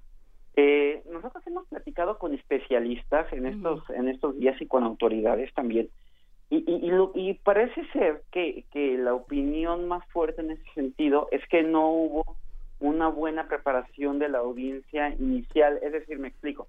Las audiencias iniciales, por lo regular, son audiencias relativamente rápidas, porque eh, se lee una acusación y normalmente los, los acusados o los imputados, por práctica común, no declaran nada, dicen que quieren meterse a fondo en el caso y los abogados piden este plazo, que, que ocurrió en este caso, este plazo de seis días antes de la audiencia, donde sí se van a debatir las pruebas para ver si, si se abre un juicio. Entonces, eh, eh, eh, eh, muchas veces audi- las audiencias iniciales son muy simples. Ahora, habiendo dicho eso, me parece de todas formas que dada la envergadura del caso del que se trata, del, además del principal personaje de una investigación de delincuencia organizada que de entrada son complejas, me y, y dado que tuviste meses, porque en el nuevo sistema es cierto también que muchas veces las audiencias iniciales se realizan muy rápido porque cuando tú detienes a una per- persona con orden de aprehensión, de inmediato tienes que ponerla a disposición ante el juez. Y muchas veces, a lo mejor no tienes a los fiscales que por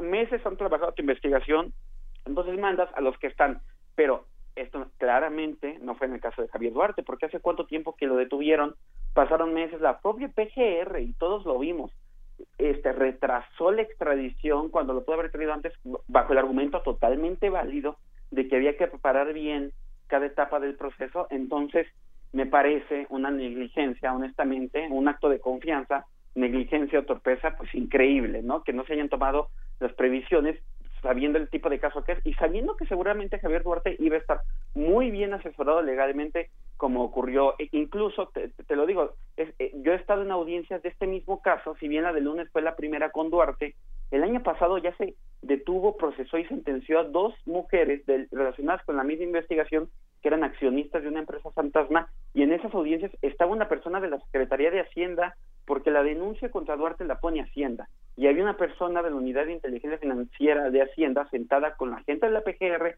en la audiencia y ayer no había nadie, ¿no? Entonces creo que creo que esto denota que no no por algún motivo de negligencia vayas vayas todo a saber que no prepararon la audiencia inicial porque son claras las omisiones y el resultado que, que, que ocurrió. ¿Y qué pasa con esta inconformidad de la Fiscalía de Veracruz con la PGR? O sea, porque la Eh. Fiscalía sale a decir, a ver, ya lo teníamos todo organizado y ya sabían las cosas. Eh, eh, bueno, la Fiscalía de Veracruz de, de entrada tiene sus procesos separados de la PGR, es decir, la Fiscalía de Veracruz tiene dos órdenes de aprehensión en contra de Javier Duarte, pero esas se siguen en, en juzgados locales, es decir, su- suponiendo que, que, realmente no sabemos, tenemos que esperar al sábado, pero suponiendo que, que, que, que el sábado el juez considerara que hubiera que hubiera otra actuación muy mala de la PGR, que honestamente no lo creo, pero si eso sucede y el caso federal se cayera, bueno, la fiscalía tiene sus propios eh, procesos, claro, es cierto, en, en la semana se dio a conocer que los abogados obtuvieron una suspen le ya- se le llama técnicamente suspensión provisional, que no es otra cosa que tú metes una demanda de amparo en contra de lo que tú consideras son órdenes ilegales y el juez en automático te da una especie de, de derecho de que no te detengan, pero eso dura dos, tres días en los que el juez le envía la información y se da cuenta que a menos que la Fiscalía de Veracruz haya actuado mal o haya habido alguna irregularidad, esas suspensiones se terminan cayendo. Entonces, eh, eh, eh, en realidad son procesos por, por separado y, y no estaría en riesgo uno con el otro. Y, y, bueno, ¿cuáles son, eh, ya, ya para, para cerrar, porque sabemos que te tienes que ir, eh, Arturo Sí. Ángel Mendieta, cuéntanos eh, ¿qué, qué se espera en los próximos días después de, esta, de este muy mal comienzo de la de la Procuraduría General de la República. ¿Cómo queda Javier Duarte? Porque eso, eso es interesante para ti que estuviste ahí. Eh, ¿Cómo, cómo Claro. queda él y qué nos espera para los próximos días? Mira, claramente él se vio, él salió fortalecido. Además, lo tengo que decir, yo creo que ustedes y todos pudimos ver las audiencias en Guatemala, ¿no? De, de, de donde, don- sus actitudes, burlón, su ambiente. Yo te diría que, que en la audiencia del lunes fue todo lo contrario, ¿eh? Fue una audiencia muy larga, de cinco horas y media, pero yo ni una sola vez vi a, a- a Duarte sonreír o hacer una, una mueca de mayor alarde o prepotencia, es simplemente te diría que estuvo concentrado totalmente en su defensa porque él estaba muy participativo en ella, atendiendo las instrucciones que le daban los cinco abogados que tenía. Eh, eh, eh, quienes sí mostraban muestras de satisfacción eran evidentemente los abogados de su equipo legal. Entonces, eh, eh, salían fortalecidos el propio del Toro en la audiencia y después en eh, del Toro, eh, perdón, que es el coordinador de la defensa de Duarte en la audiencia y saliendo de la misma dice que pues quedó claro que los fiscales que es una, no estaban preparados y que es una carpeta de investigación que genera muchas dudas. Sin embargo, el, realmente la, yo te diría que la, la hora decisiva va a ser el sábado en una audiencia que se prevé empieza a las 10 de la mañana, pero que pudiera durar todo el día y si no es que acaba hasta el domingo.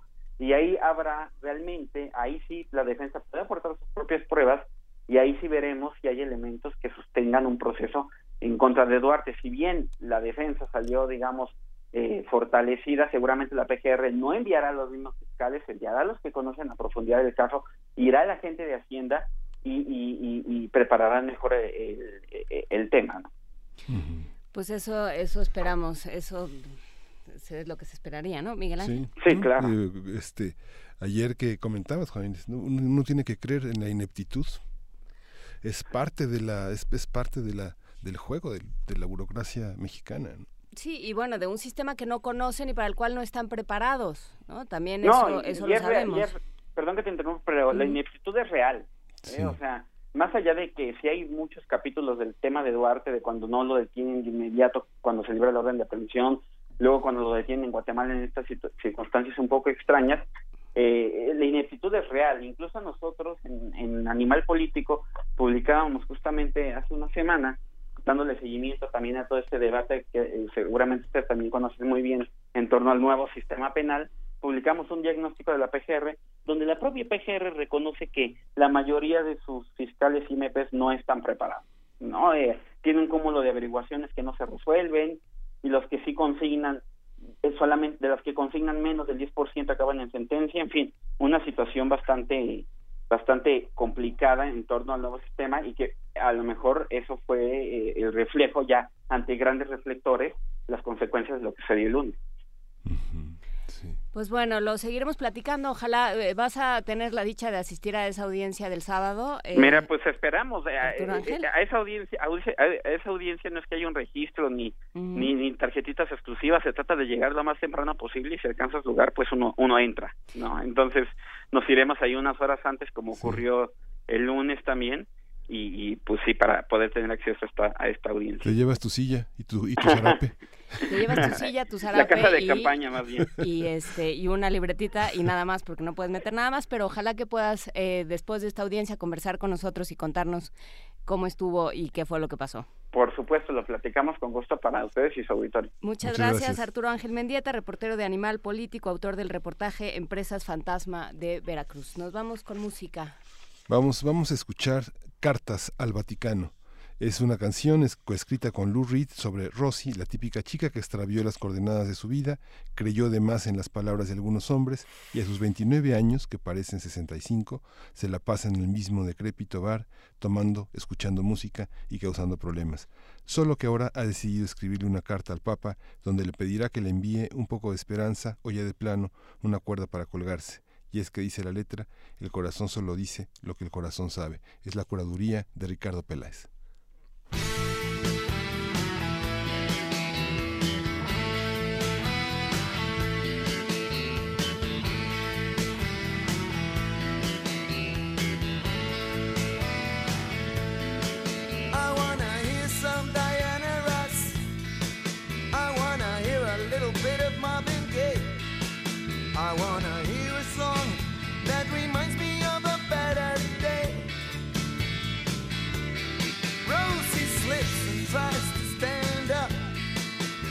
Slaps a pretty girl in the mouth and running to the jukebox.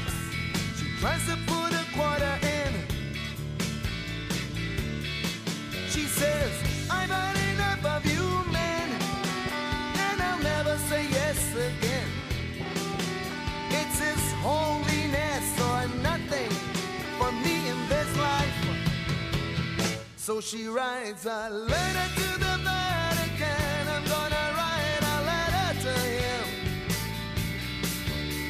But nisam soap.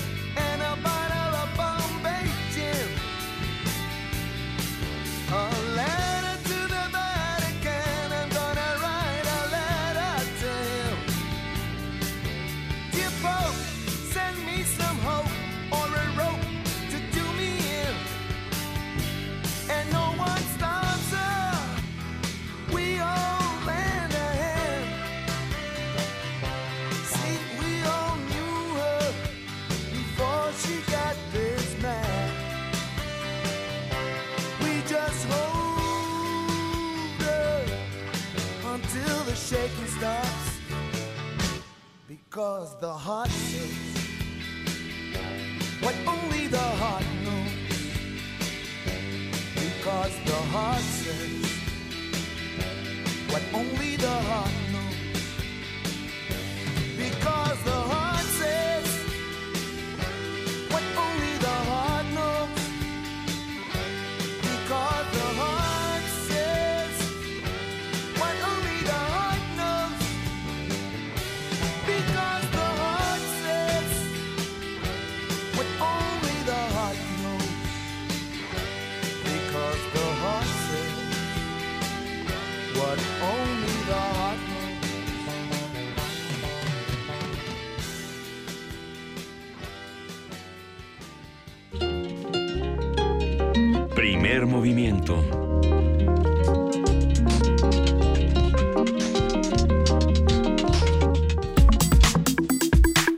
Internacional. El gobierno de Estados Unidos publicó una lista de 22 objetivos en la renegociación del Tratado de Libre Comercio de América del Norte, entre los que destacan la reducción de su déficit comercial con México. El documento señala que el acuerdo debe quitar barreras a las exportaciones estadounidenses a través de la eliminación de subsidios injustos, prácticas que distorsionan el mercado por parte de empresas estatales y onerosas restricciones de propiedad intelectual. Vamos a, a deconstruir esto a ver qué significa. También indicó que desde el Tratado de Libre Comercio, que que desde que entró en vigor en 1994, la balanza comercial bilateral de bienes de Estados Unidos con respecto a México ha pasado de un superávit de 1.300 millones de dólares lugares a un déficit de 64 mil millones en 2016. Ayer la Secretaría de Economía dio a conocer que México, Estados Unidos y Canadá realizarán la primera ronda de negociaciones para la modernización de este tratado del 16 al 20 de agosto en la ciudad de Washington. Por ello, mencionó que hay un proceso de consultas públicas con sectores productivos, organizaciones campesinas, productores agropecuarios, instituciones educativas y representantes del sector cultural para dar forma a los objetivos que nuestro país perseguirá en la modernización del Telecán. A partir de lo anunciado por el gobierno estadounidense hablaremos sobre cómo nos afecta y cómo tendría que reaccionar el gobierno mexicano con el doctor Fernando González Rojas, quien es profesor de la Escuela de Gobierno y Transformación Pública del Instituto Tecnológico de Monterrey y él es experto en temas de comercio internacional. Doctor González Rojas, buenos días. Hola, ¿qué tal? Muy buenos días. ¿Cómo combinan los temas de política con los temas de innovación tecnológica y, nuevo- y, nuevo- y nuevos recursos en la, en la discusión de este tratado en todos los puntos en la lista de los 22 objetivos que tienen para negociar el próximo mes? Claro, eso es, eso es muy interesante. Eso tiene que ver en realidad con la transformación eh, que, que tiene, o el efecto de transformador que tiene la tecnología en las sociedades modernas y cómo se refleja en los documentos internacionales que controlan eh, el comercio.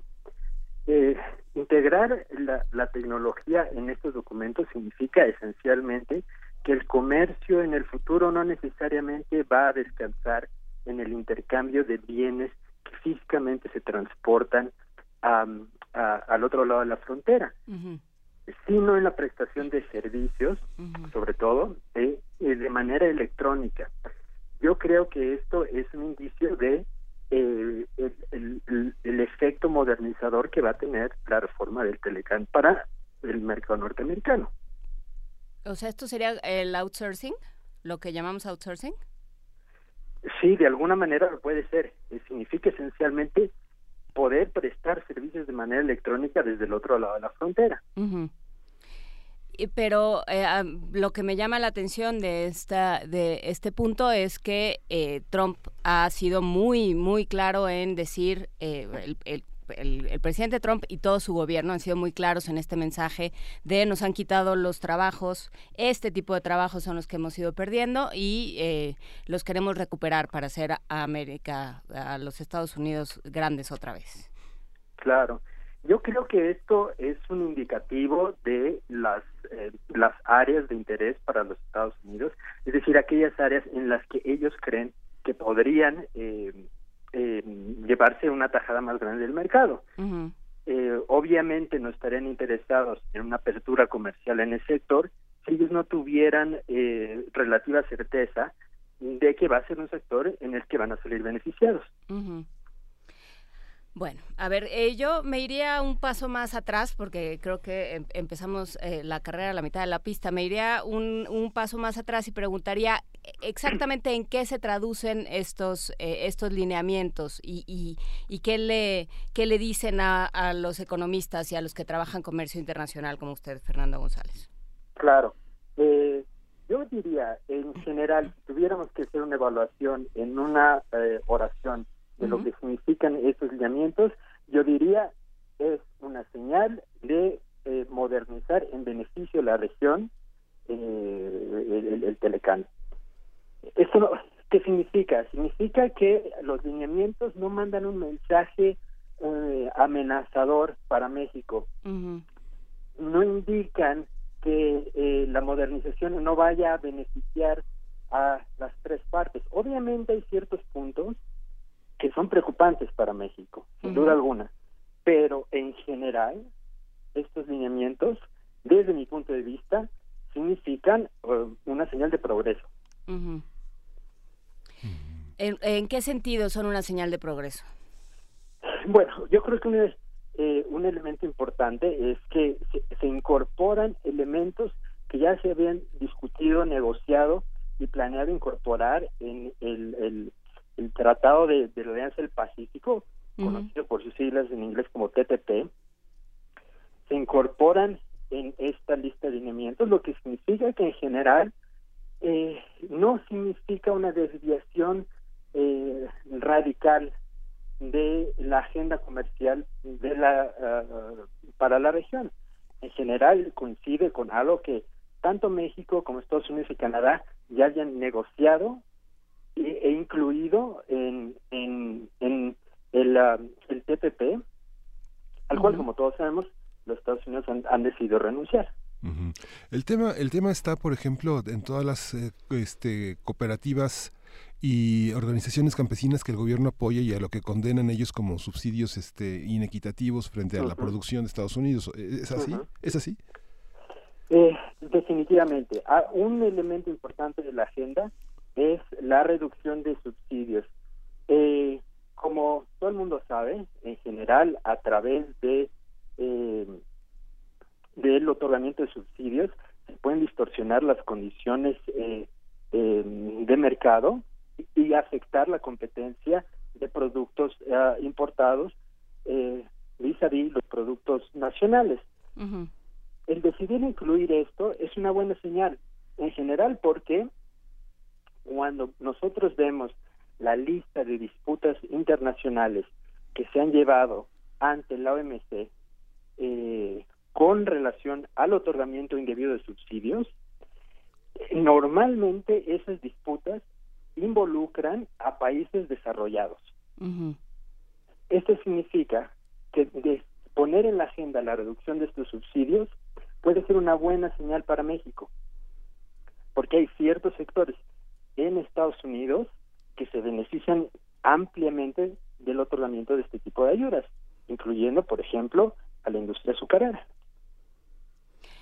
Hablamos, sí, hace algunas semanas sobre la industria azucarera y, lo que... eh, lo que es importante aquí, y creo que es algo que hemos platicado ya en otras ocasiones, doctor Fernando González, es eh, con qué está respondiendo el gobierno mexicano en este en esta plataforma de negociación, ¿no? Y con esta y, y creo que eh, Miguel Ángel era muy claro al, al comenzar la conversación hablando de las aristas políticas de estos temas. em, ¿Con qué estamos negociando? O sea, ¿quién está negociando por los mexicanos? Se habla de una, de una serie de consensos con la gente del campo, con la gente de las diferentes industrias, pero eh, no queda muy claro, eh, eh, con un gobierno con un pie en el 2018 y ya todos este, más bien viendo hacia la próxima Claro. piñata, ¿no? Todos, Claro. todos ya dejando el cargo porque ya les urge irse de campaña. ¿Quién está negociando y en realidad con qué cuidado se está trabajando lo que queremos que sea nuestra, nuestra relación comercial con Canadá y con Estados Unidos y nuestro lugar dentro del continente también? Claro, esa es, esa es una e- excelente pregunta. Eh, de alguna manera lo discutimos eh, durante nuestra conversación anterior y tiene que ver con la falta de transparencia por parte del gobierno mexicano. Y yo creo que esto es una, una verdad a voces. Eh, México está negociando sus dos tratados comerciales más importantes eh, a la fecha. O bueno, en el caso del Telecán está a punto de iniciar esa negociación. Pero es la, significan en ambos casos la reforma a las reglas internacionales que controlan eh, el intercambio de bienes y servicios e- y la protección a la inversión, entre otras cosas, entre eh, México y sus dos mercados más importantes. Sería muy útil saber con quién se está acercando el gobierno mexicano, eh, qué propuestas ha, ha recibido, que estas propuestas se sometan a consulta pública, que se publiquen en la página internet del gobierno, como sucede en el caso, por ejemplo, de la Unión Europea. Si nosotros vamos a la página de internet de la Unión Europea, podemos saber exactamente qué es lo que está negociando eh, la Unión Europea, qué es lo que le interesa, cuál es su agenda de negociación. En el caso de México no existe ese nivel de transparencia y eso obviamente tiene implicaciones políticas. Sí, esta pregunta que hace Juan es, es, es, es, muy clave porque eh, sabemos que la parte de cerebral técnica del tratado es, extraordinaria, hay verdaderos eminencias académicas detrás de toda esta regulación técnica, pero también sabemos que desde el gobierno de Salinas hubo este, tachaduras a, las, a, objetivos porque empañaba cuestiones de negociación política con organizaciones campesinas, con organizaciones sindicales y del otro lado también de Estados Unidos, ¿no? Sí, y en este momento con un secretario de Economía bastante gris, este, nada más lo dejamos así, y con un canciller que dice que viene a aprender, este, nos, nos queda un poco la idea de que estamos descobijados frente a un régimen que ya, eh, que es el, el, estadounidense, que ya dijo vamos por todo y, y, y, no, nos, no nos importa nada. ¿Quién, dónde está, do, hasta dónde llegan los economistas y hasta dónde llegan los políticos? Claro, eh, yo creo que eh, hay ciertas áreas eh, eh, de la negociación uh -huh. en el Telecán, eh, que ya se indicaron en esta eh, lista de objetivos, que van a tener implicaciones políticas muy importantes. Uh -huh. Por ejemplo, la cuestión la, laboral, la cuestión de los subsidios que mencionábamos hace poco, la cuestión ambiental, por ejemplo, también es, es, es, es algo importante. Si nosotros vamos, por ejemplo, a la página de la Unión Europea, nos podemos dar cuenta que uno de los temas de interés eh, para ellos es que México haga compatibles sus leyes laborales con eh, las eh, leyes o, o, con las, las reglas y principios internacionales en materia laboral, uh -huh. en particular las emitidas en el seno de la Organización Internacional del Trabajo. Eso es Europa, ¿no? Ese es, ese es Europa. Sin embargo, en la lista que, que publicó eh, eh, el gobierno de los Estados Unidos también se incluye el tema laboral. Ahora, llevar a cabo estas reformas tiene eh, obstáculos políticos bastante complejos para el gobierno mexicano, porque significa esencialmente modificar los equilibrios que existen hoy en día en la relación organizaciones obrero obreras y y, y, y el empresariado mexicano. Ese, por ejemplo, es un tema delicado en materia política.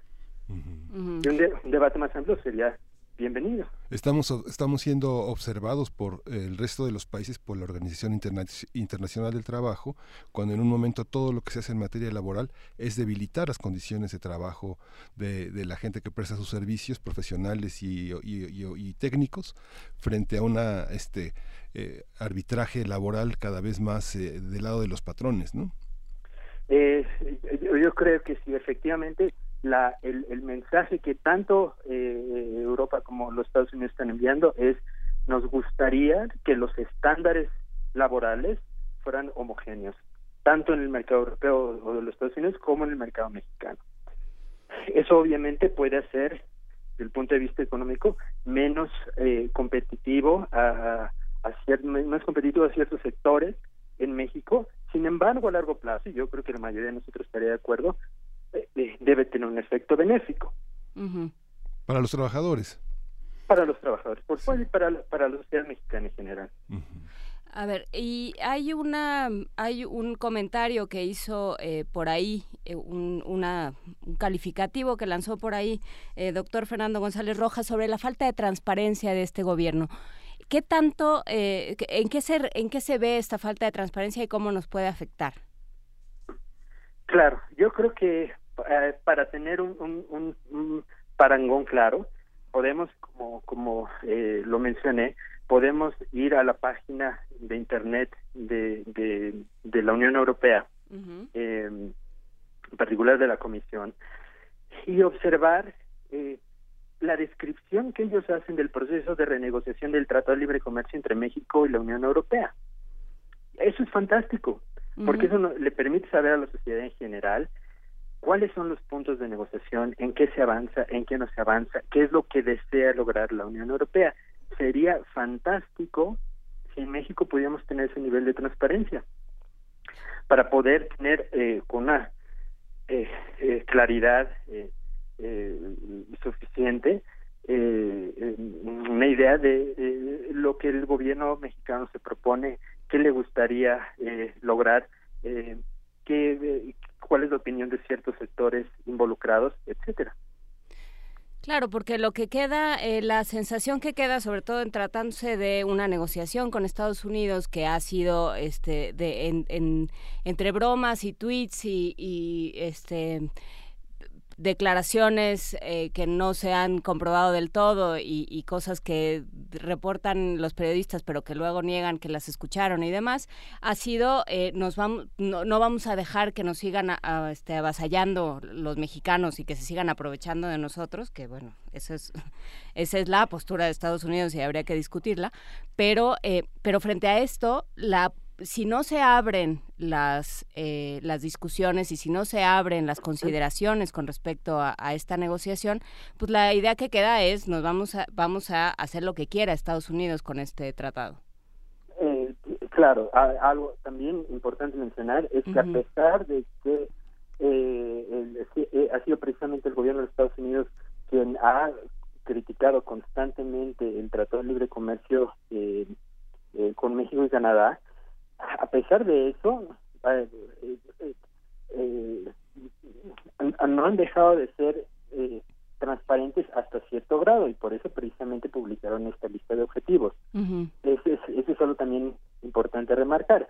Yo creo que hay dos temas que se anunciaron en esta lista de objetivos que son particularmente delicados en el caso de México.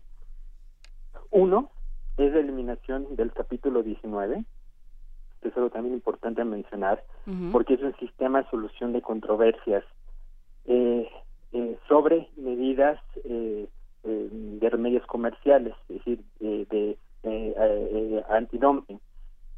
Es muy importante tener en cuenta que la eliminación de este capítulo, que no existe en ningún otro tratado de libre comercio que haya celebrado Estados Unidos hasta la fecha, es una pérdida significativa. ¿Por qué? Porque establece un sistema de pesos y, contrapesos para evitar que tanto México como Estados Unidos y Canadá utilicen este tipo de medidas como una forma de proteccionismo velado, es decir, acusando a las importaciones de incurrir en dumping, eh, cuando en realidad es una forma de eh, conseguir una una especie de de, de eh, pausa a las obligaciones comerciales que quedan a través del, del Telecán. Esa sería una pérdida importante. Y yo creo que México tendría que ser muy claro respecto a cuál va a ser su postura con relación a ese punto. ¿Y cuál tendría que ser? En, realidad yo creo que la postura debería ser bastante enérgica porque eh, le permite a los empresarios eh, mexicanos llevar ante un tribunal internacional una queja por medidas eh, eh, antidumping eh, injustificadas. Esto es algo bastante importante. Y de lo que hablábamos cuando hablábamos del azúcar. Exactamente. En la parte cultural es importante, tenemos en México realmente una potencia en materia de derechos de autor y de protección a intérpretes y músicos. Digamos, esas dos, esas dos instancias son muy poderosas frente al copyright que, que, se discute. ¿Cómo, cómo va el, caso del cine, de la música, de las compras en línea y de las descargas han modificado prácticamente toda la, todo el tráfico del cine y de la música en México? ¿Cómo, cómo, cómo está planeada esta, esta parte que es fundamentalmente lo que se discute en términos culturales, música y cine? Claro, eh, eso es algo muy interesante. En realidad no sabemos a detalle exactamente eh, cuáles reglas en específico eh, Estados Unidos planea eh, tratar de incluir en el Tratado de Libre Comercio.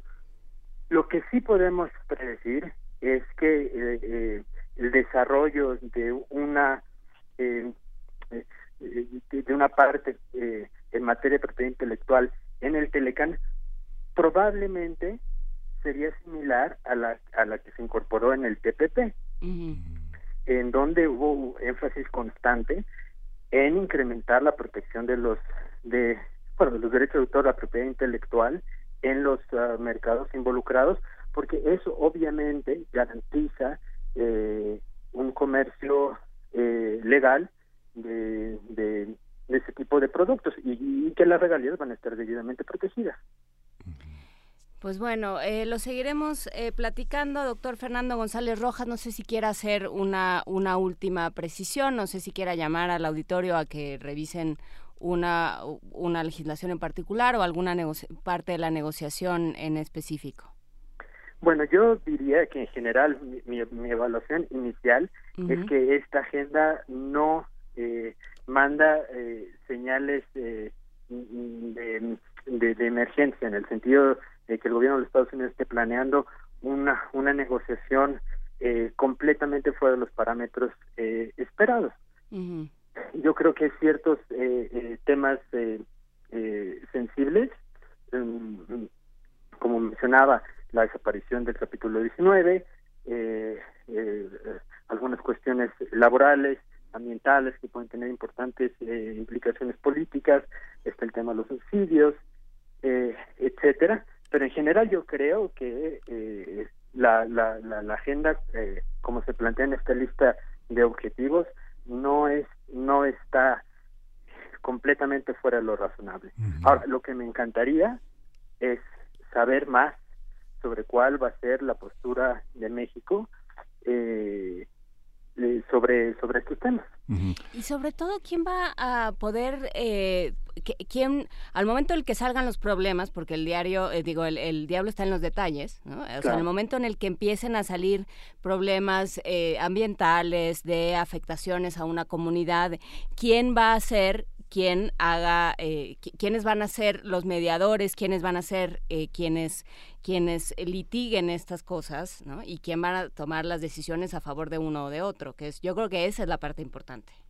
De acuerdo, eso es, totalmente cierto.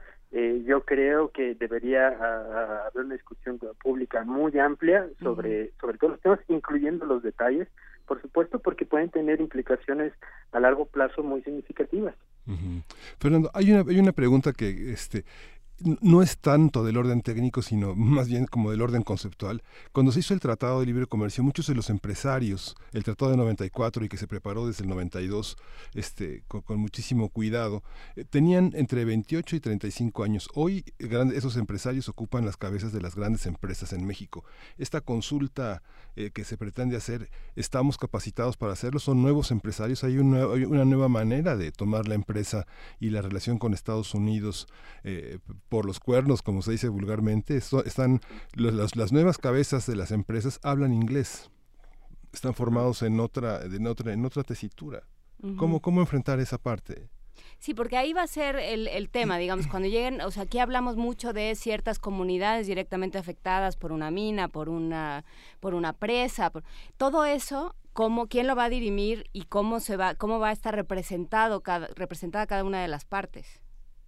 Claro, yo creo, eh, bueno, en, realidad es absolutamente cierto que eh, existe experiencia en México que podría contribuir a la discusión sobre lo que es recomendable o no eh, incluir en el en el Telecán. Yo creo que México eh, debería capitalizar en esa experiencia, incluyendo la experiencia de los de los empresarios. Mm. Ahora, sin duda alguna, la eh, perspectiva de, de, de, dichos empresarios o de otros eh, sectores que están ah, eh, que cuentan con el beneficio de hablar otros idiomas, tener acceso a información valiosa, etcétera, puede variar, puede ser diferente a la perspectiva que tengan otros grupos sociales en México. Es, es muy importante, que bueno que lo mencionan, también se, eh, eh, hacer un esfuerzo por eh, llevar este, estos temas de discusión a ciertas comunidades que no pueden tener acceso tan tan tan fácil a esta información y, y, por supuesto es un esfuerzo para explicar las consecuencias de las modificaciones que pueda haber al Tratado de Libre Comercio. Pues bueno, lo, lo, seguiremos platicando. Por supuesto, ahí están todos los temas. Por supuesto, ahí están todas las. Eh, si bien, como, como dice Fernando González Rojas, no es una un motivo de alarma, no son un motivo de alarma estos lineamientos, sí lo tendrán que ser, no de alarma, pero sí de atención y de trabajo eh, comunitario y de trabajo social, eh, cómo se ponen en marcha y cómo queremos que funcione el, el Tratado de Libre Comercio dentro de México para los mexicanos. Muchísimas gracias por esta conversación. Gracias a ustedes por la invitación y para mí fue un gusto, como siempre, platicar con ustedes.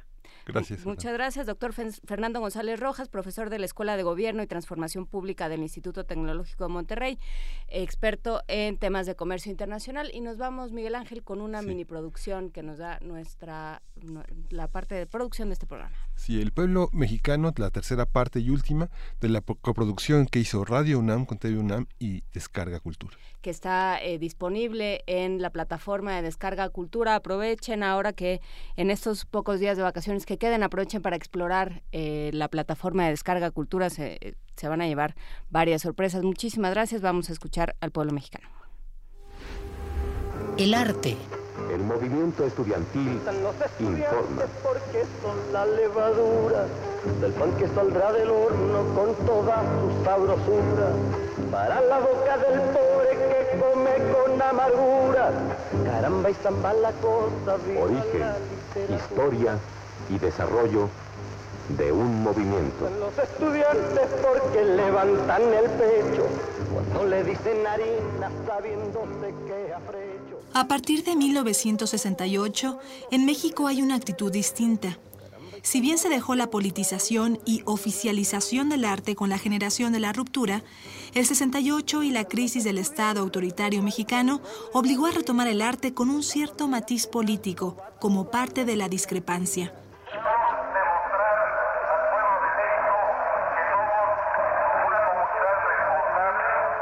El rector Barro Sierra de la Universidad Nacional definió claramente esa actitud.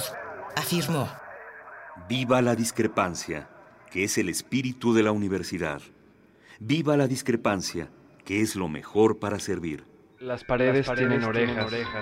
Vuestras orejas, tienen paredes. Las paredes, tienen orejas. Las paredes tienen orejas. Tienen paredes. Vuestras orejas tienen paredes.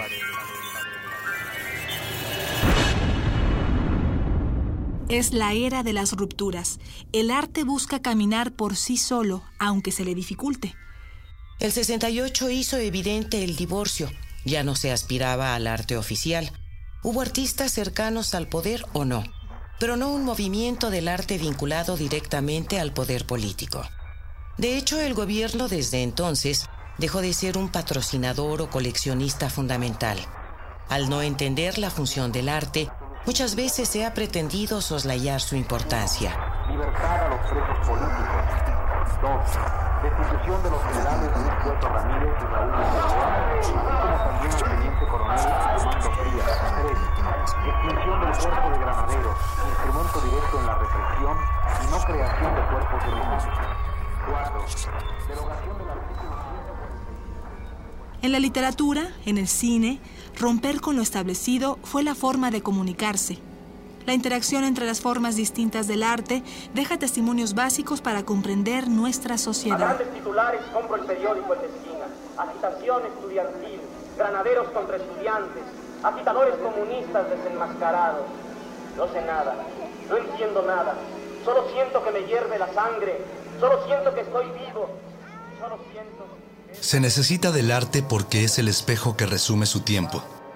Los artistas de una u otra manera ven a su alrededor, interpretan, sueñan, piensan y se expresan con sus herramientas, incluso con nuevas formas, el performance, las instalaciones, el video. ¿A quién puede dar ventajas la confusión? Cerrar filas y redoblar el paso. Esa será nuestra respuesta para nuestros hijos y los hijos de nuestros hijos. Yo veo un México de comunidades indígenas que no pueden esperar más a las exigencias de justicia, dignidad y de progreso. El Museo Universitario de Arte Contemporáneo nos habla de la interlocución del arte con su época. En la exposición Obstruir, Destruir, Ocultar, el visitante es confrontado con la realidad que vivimos, que vemos en los periódicos, en la televisión. Atestigua una época donde los medios de destrucción y las tecnologías de control crean los espacios, metáforas, dispositivos y trayectorias de la política. Nadie podría beneficiarse con escudriñar papeles que nada dicen y menos significan. Así como la guerra y la delincuencia se han globalizado, el arte se ha convertido en un testigo multinacional.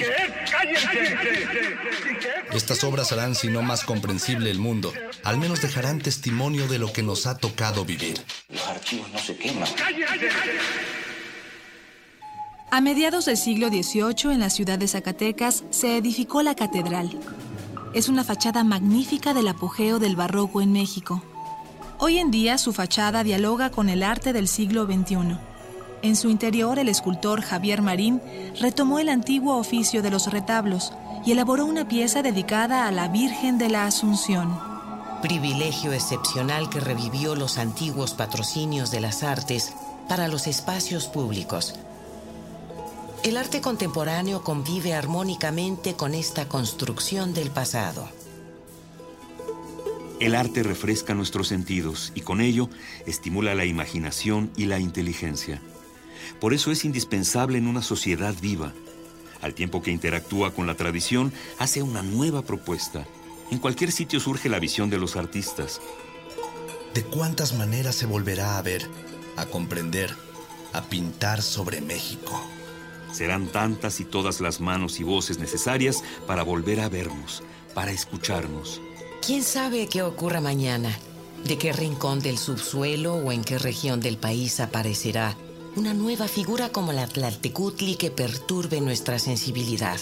El arte pasado y presente ha sido y será siempre una manera de sorprendernos de nosotros mismos, de conocer lo que no sabemos que somos.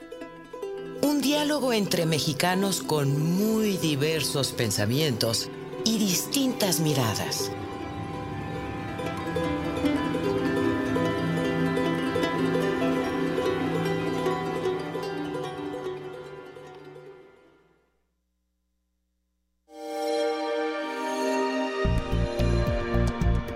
Descarga Cultura. Punto UNAM.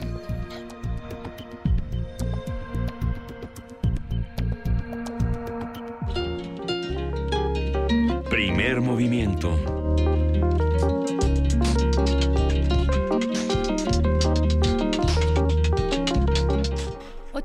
cinco de la mañana, estamos aquí en primer movimiento en Radio UNAM 96.1 en lo que nos llaman de otro lado, ¿no? ¿Cómo, Sí. ¿Cómo es lo que se lleva ahora? ¿Estoy en este puesto hasta que me llaman al siguiente? ¿Hasta que Sí. empieza la elección del siguiente o qué?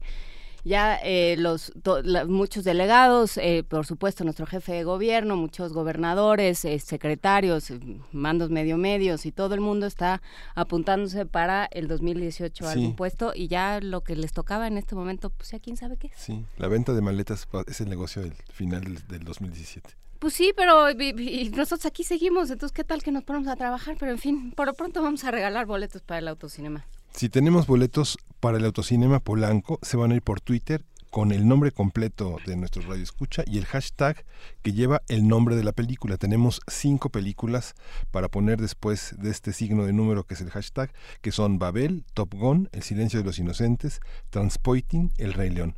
Son cinco boletos para Babel el jueves 20 de julio, o sea, hoy a las 9 de la noche. Cuatro boletos para Top Gun mañana a las 8 de la noche. Cuatro para El Silencio de los Inocentes, también para mañana a las 12 de la noche. Y tres boletos para Transpoiting el sábado 22 de julio a las 8 de la noche. El Rey León es el domingo 23 de julio a las 8 de la noche y para esa función hay tres boletos. Te diría Luisa que todos vimos Trainspotting, todos. Todos, todos. Y todos vimos la segunda parte. Algunos no vimos la segunda parte y así estamos muy contentos, pero hubo quien sí la vio, quien no le, quien no se convenció con el experimento de Danny Boyle, pero bueno, o quienes se quedan con el libro también de Irving, ¿es Irving Welsh? ¿El de Irving Welch. Trainspotting? Sí. Pero bueno, pues ahí están los boletos para el autocinema. Eh, ¿Son por teléfono? Son por, eh, por Twitter con su nombre completo y el hashtag con el nombre de la película. Tenemos jueves, viernes, sábado y domingo. Jueves, hoy para hoy, es Babel, a las 9 de la noche. Para mañana, Top Gun, a las 8 de la noche. Y El Silencio de los Inocentes, también para mañana, en punto de la medianoche. Tres boletos para Transpoiting, el sábado 22 a las 8 de la noche. Y tres boletos para El Rey León, el domingo 23 de julio a las 8 de la noche. Perfecto, pues ya eh, en Twitter pidan sus boletos, ya iba a decir llamen, no, no llamen. Bueno, sí llamen, pero para otra cosa. Platíquenos algo. Recuerden que mañana eh, son las complacencias musicales. Ya tenemos por aquí una bien deprimente de los tres. Eh, ya tenemos también una de Bruce Springsteen. Eh, recuerden también que hay complacencias gastronómicas. ¿Qué receta quieren? Ya se apuntaron los de la tarta de Santiago. Ya hubo quien pidió pay de nuez, ya también em, hmm, alguien más, bueno, Andrea González quiere recetas sin gluten, eso va a ser más complicado, pero también tenemos pues toda las, la posibilidad de pedirle al, al chef Rodrigo Llanes que nos enseñe a hacer aquello que su corazón más anhele. Em, muchísimas gracias a todos los que nos escriben, muchísimas gracias a Sercha, a Miguel Ángel Gemirán, Andrea González, a Roberto Rey Trejo. Roberto Rey Trejo eh, plantea temas interesantes en el sentido de eh, que tanto estamos participando todos de la discusión de del Tratado de Libre Comercio y que tanto es una, una discusión que se está llevando a cabo entre las cúpulas. Y por eso yo creo que es importante esto que decía eh, Fernando González Rojas de llevemos esto, eh, el contenido de estos tratados y a lo que nos estamos comprometiendo como país a todos lados para que eh, después podamos negociar, porque bueno, pues ya sabemos a qué nos exponemos, ¿no? Ya bastantes años de, de industrias mineras y de transnacionales en México nos han enseñado que hay que tener hay que tomar estas cosas con más cuidado. Pero por lo pronto nos vamos a una pausa y regresamos a la tercera hora de primer movimiento. Quédense con nosotros. Primer movimiento. Podcast y transmisión en directo en www.radiounam.unam.mx.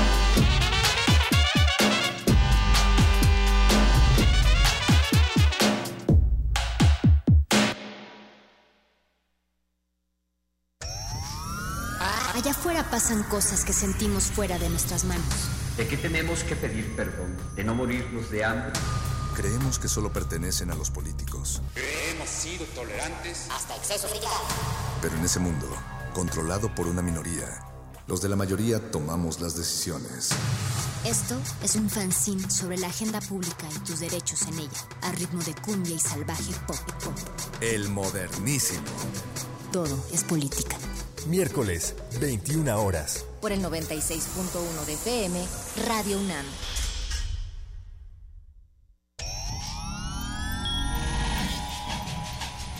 Saborear una paleta o sellar una carta. Para ser gracioso o ser grosero. Para ser amoroso o para ser muy amoroso.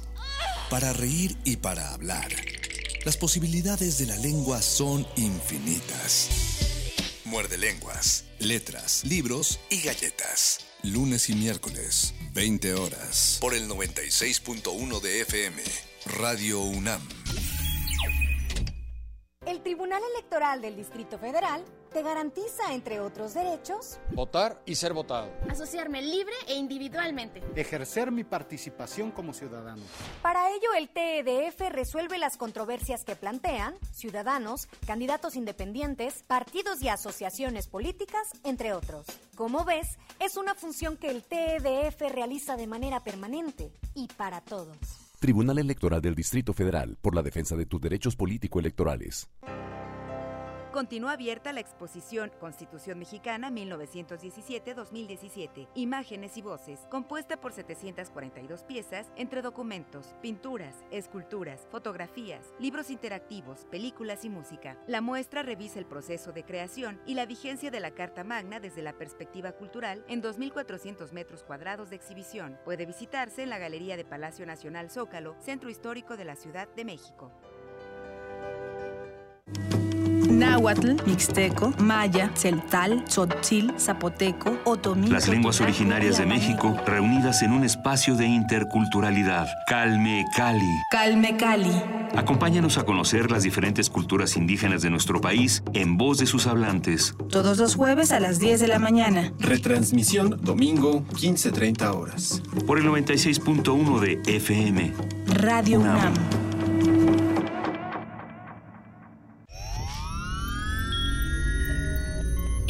Dimensión de este infinito número de universos existe un tren que conecta a Londres con Beijing. Los combustibles fósiles han sido reemplazados con biocombustible y los autos podrán volar. donde el ser humano ha prolongado indefinidamente su esperanza de vida. Y su conciencia podría trascender su muerte. Ese universo podría ser nuestro universo. Resistor. Esto es una señal. Miércoles. 22 horas. Por el 96.1 de FM. Radio UNAM.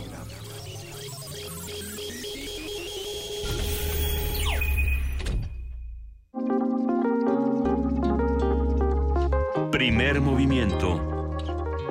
Hacemos comunidad.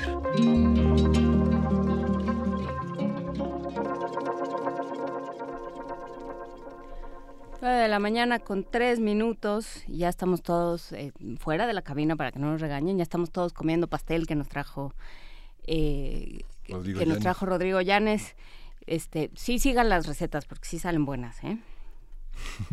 Francamente. Sí, las variedades de pan integral, panqué y panqué de chocolate. Y las galletas, pues las disfrutaremos mañana.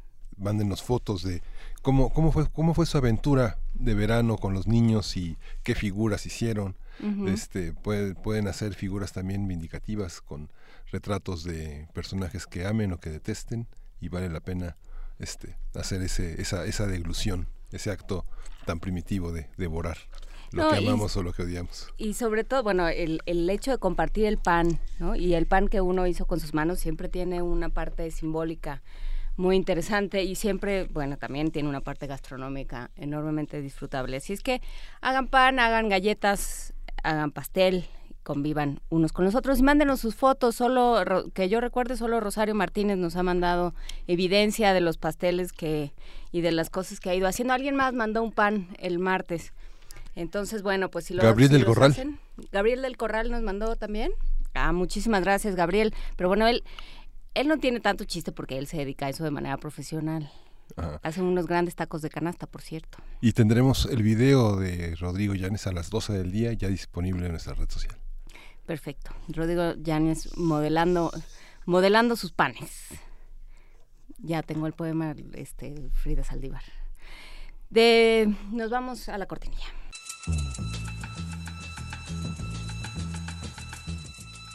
Es hora de poesía necesaria.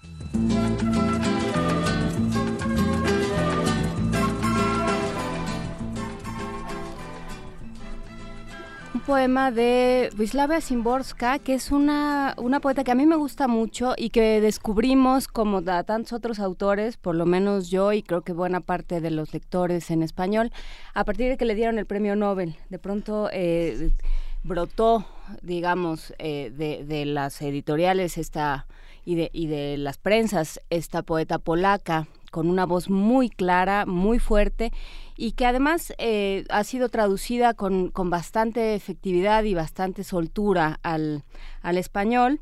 Tiene eh, poemas donde, donde se nota esta condición muy perseguida, muy lastimada del pueblo polaco, ¿no? este, por supuesto eh, por parte de, de, Rusia, del imperio ruso, pero también eh, durante la Segunda Guerra Mundial por parte de los alemanes. Entonces, bueno, sí, ha sido un pueblo perseguido, ha sido un pueblo aniquilado eh, no, en más de una ocasión durante sí. su historia.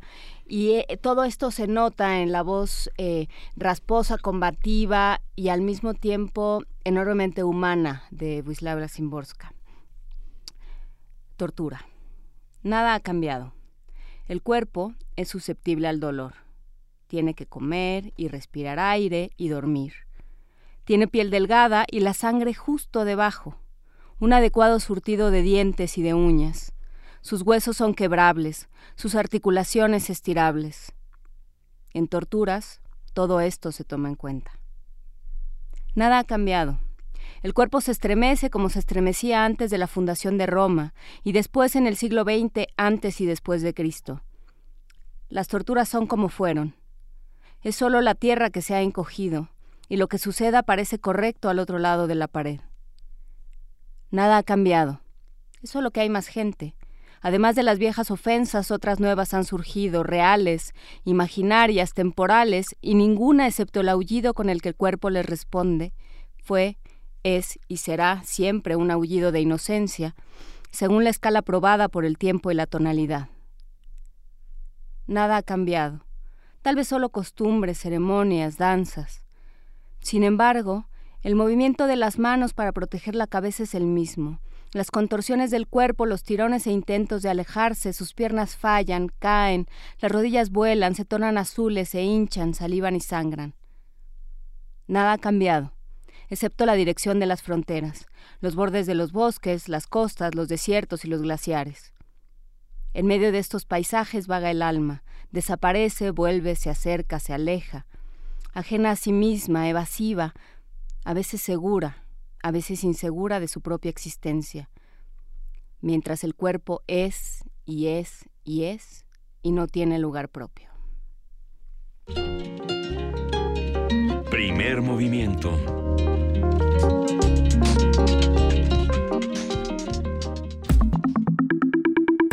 La mesa del día. Aunque no hay una definición única de justicia, existe un consenso para definirla como el conjunto de normas y reglas que permiten regular las conductas entre las personas. El concepto de justicia depende de muchos factores y de un contexto en particular, pero en todas las definiciones se encuentran valores como la libertad, la verdad, la paz y la democracia. Por su parte, la palabra venganza se define como la búsqueda de una satisfacción por el daño o agravio recibido. Se trata de una acción que en algunos aspectos se asemeja al concepto de justicia, pero persigue un objetivo injurioso antes que reparador. En los procesos de paz, el rol de la justicia es imprescindible. De acuerdo con la ONU, los conflictos internacionales e internos con frecuencia son el resultado del menosprecio del derecho internacional y de los criterios de derechos humanos.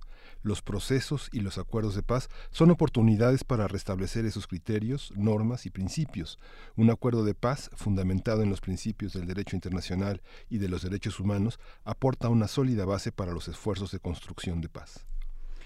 Conversaremos sobre estos dos conceptos, cómo se distinguen ideológicamente, qué implica cada uno, para qué sirven y qué dice de una sociedad que privilegia una sobre la otra, con Eduardo Calderón Domínguez, él es responsable del área de afrontamiento psicosocial de la violencia del Centro Diocesano para los Derechos Humanos, Fray Juan de Larios, en Saltillo, Coahuila.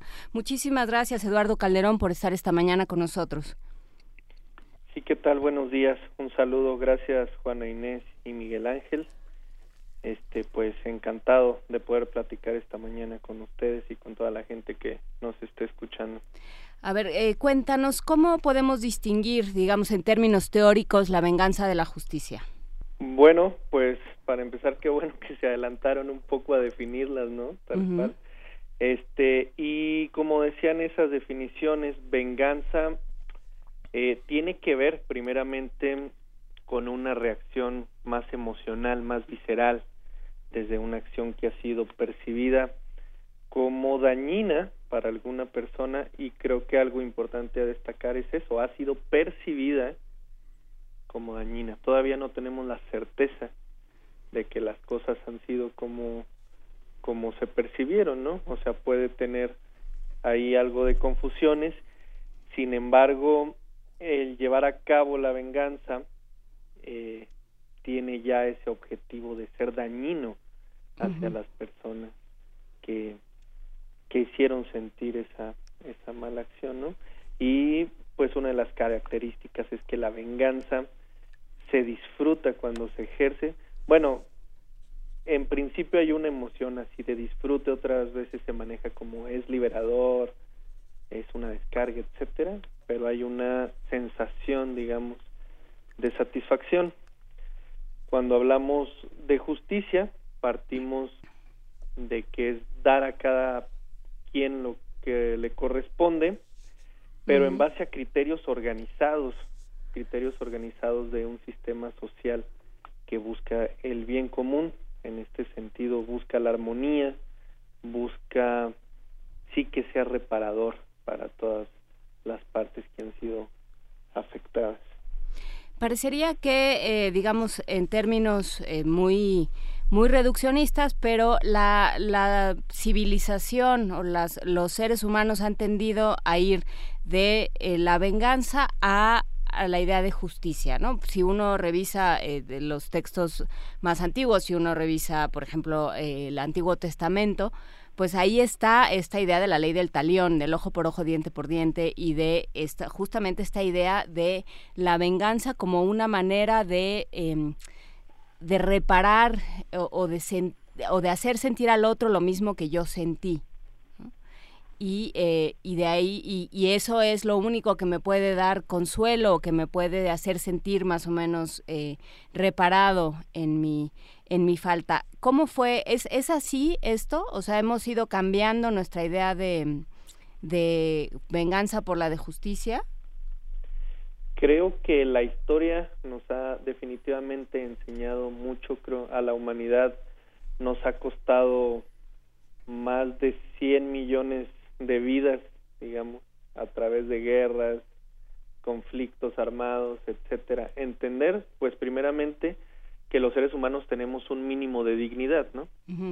En este sentido hemos buscado organizarnos y establecer los sistemas de justicia y creo que teóricamente hemos avanzado muchísimo, o sea, hoy en día tenemos muchísimos tratados, regulaciones, leyes, demás, eh, que buscan un camino de justicia y creo que el reto que tenemos ahora como sociedades es justo la implementación, o sea, definir si realmente hemos entendido eh, pues este concepto de justicia, o sea, entendido para poder traducirlo a la realidad, para poder aplicarlo.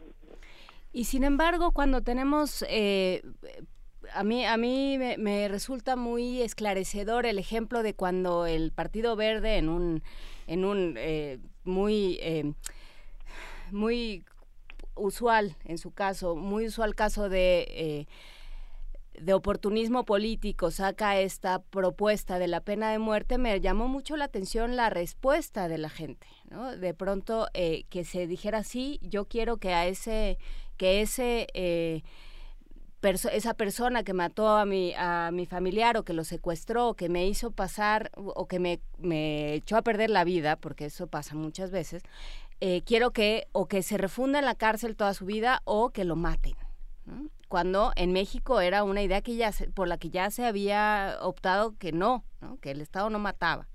Entonces, ¿qué pasa con esto? O sea, ¿en dónde estamos cuando, cuando estas ideas tienen cabida en una discusión social? Eh, definitivamente cuando existen víctimas, por ejemplo, víctimas del delito, víctimas de violaciones a derechos humanos, eh, pues las personas se ven o nos vemos, en general, cuando vivimos la violencia nos vemos afectadas de diferentes maneras, ¿no? Y en la búsqueda de justicia, digamos, eh, pues está ahí la afectación, está la emoción que quiere salir y necesita también ser trabajada. Creo que en este sentido necesitamos a un Estado que garantice también que los procesos de justicia sean reparadores. Y esto implica o sea, cómo trabajamos esa, como decimos también coloquialmente, o sea, sed de venganza, ¿verdad?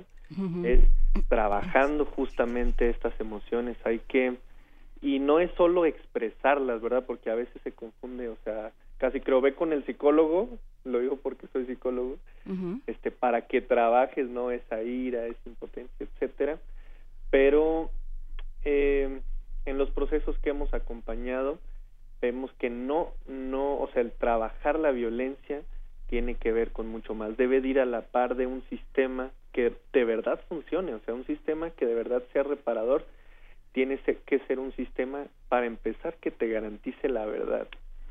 Cuando empezamos tenemos la información genuina de qué pasó, por qué pasó, quién lo hizo, cómo lo hizo, etcétera, eso empieza ya a hablar de reparación, ¿no? Lo que creo es que, que hoy en día pues el Estado todavía no, no ha podido garantizar procesos de verdad. ¿Cómo, ¿Cómo se construye esto? Pensando, eh, hemos estado eh, siguiendo de cerca el caso de Colombia, por ejemplo, pero hay otros ejemplos internacionales. ¿Cómo se trabaja esto? ¿Cómo, cómo, ¿Con qué cara, digamos, y con qué palabras y con qué herramientas acercarse a, a las víctimas? ¿Cómo se trabaja esto? Desde dónde se trabaja eh, este, este cambiar la sed de venganza por una necesidad de justicia. Bueno, algo que creo muy interesante es que se juega con los términos, ¿no? Porque a veces se habla de justicia y en la práctica se está fomentando la venganza, ¿no? Creo que el primer paso esencial sería que exista un sistema que de verdad se acerque a las víctimas y cuando digo de verdad es que se dejen las simulaciones, porque a veces eh, es eso, ¿no? O sea, fuiste víctima, te mando al psicólogo y ya te estoy reparando. Y no es tan así, o sea, cuando hablamos de que haya verdad, ahí para mí es la, la palabra fundamental, tiene que ver que no necesariamente se acerque el psicólogo, ¿no? Sino que se acerque el Ministerio Público, sea empático contigo, entienda lo que estás viviendo, lo que estás pasando y te oriente a un proceso de verdad. Por eso, bueno, en varios procesos, ¿no? De, de África, América, por ejemplo, Chile. Eh, ¿Qué pasa después de, de los conflictos, no? O sea, para poder empezar a reparar, se han instalado, por ejemplo, comisiones de la verdad, ¿no? O sea, si no hay verdad, no hay justicia. Y mientras no haya verdad y no haya justicia, no podemos hablar de que algo sea reparador. Sí. y, y, bueno, desde no digo desde el, primer, desde el Antiguo Testamento, como señalábamos al principio, está esta ira de Dios, la ira del interés particular de un Dios por hacerse justicia por su propia mano y por su y por su ira. ¿no? La venganza es mía y su retribución, dice, ¿no? Deuteronomio. Así es. Esta parte, esta parte de la venganza tiene que ver, eh, eh, podemos pensar que la venganza se va diluyendo con la llegada de Roma, con el pensamiento platónico sobre la república, sobre darle a cada cual lo que le corresponde.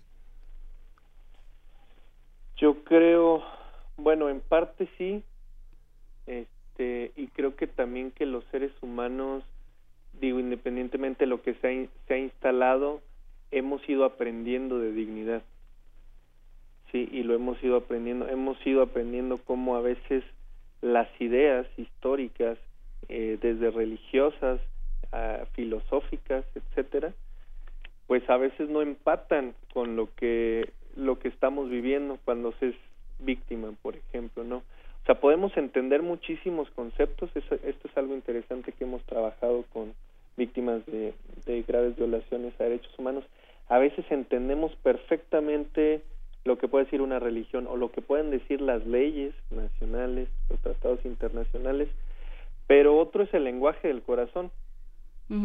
Y a veces eh, la mente, que entiende todos los conceptos, no va en el mismo camino del lenguaje del corazón. O sea, puedo decir en la mente, sí, ya te entendí, estoy siguiendo este proceso, etcétera, pero y luego entra el corazón y dice, oye, espérame, es que yo no entiendo nada, ¿verdad? O sea, lo que yo estoy sintiendo es más, ni me importa lo que digan las leyes. ¿Me explico? Sí, que ahí es, eh, es algo que apunta en, en, nuestro Twitter Roberto Reitrejo, que es el deseo de pena de muerte resultado y respuesta al hartazgo de tanta impunidad y corrupción. Cuando uno ve eh, sin, eh, sin justificarlos, por supuesto, porque terminan haciendo mucho daño, pero a todos estos linchamientos, a los ataques a eh, estos, estos personajes eh, que se han llamado justicieros, que de pronto eh, atacan a alguien que asalta en los camiones, o, em, o esta idea de, de, que lo maten, que lo metan a la cárcel, no me importa, ¿no? Esta, esta idea de la venganza por encima de la justicia, pues también tiene que ver con un Estado que no está funcionando y que no está eh, haciendo campear esta verdad y esta justicia. ¿Cómo, ¿Para qué nos sirve la verdad? La verdad es el paso número uno rumbo a la justicia.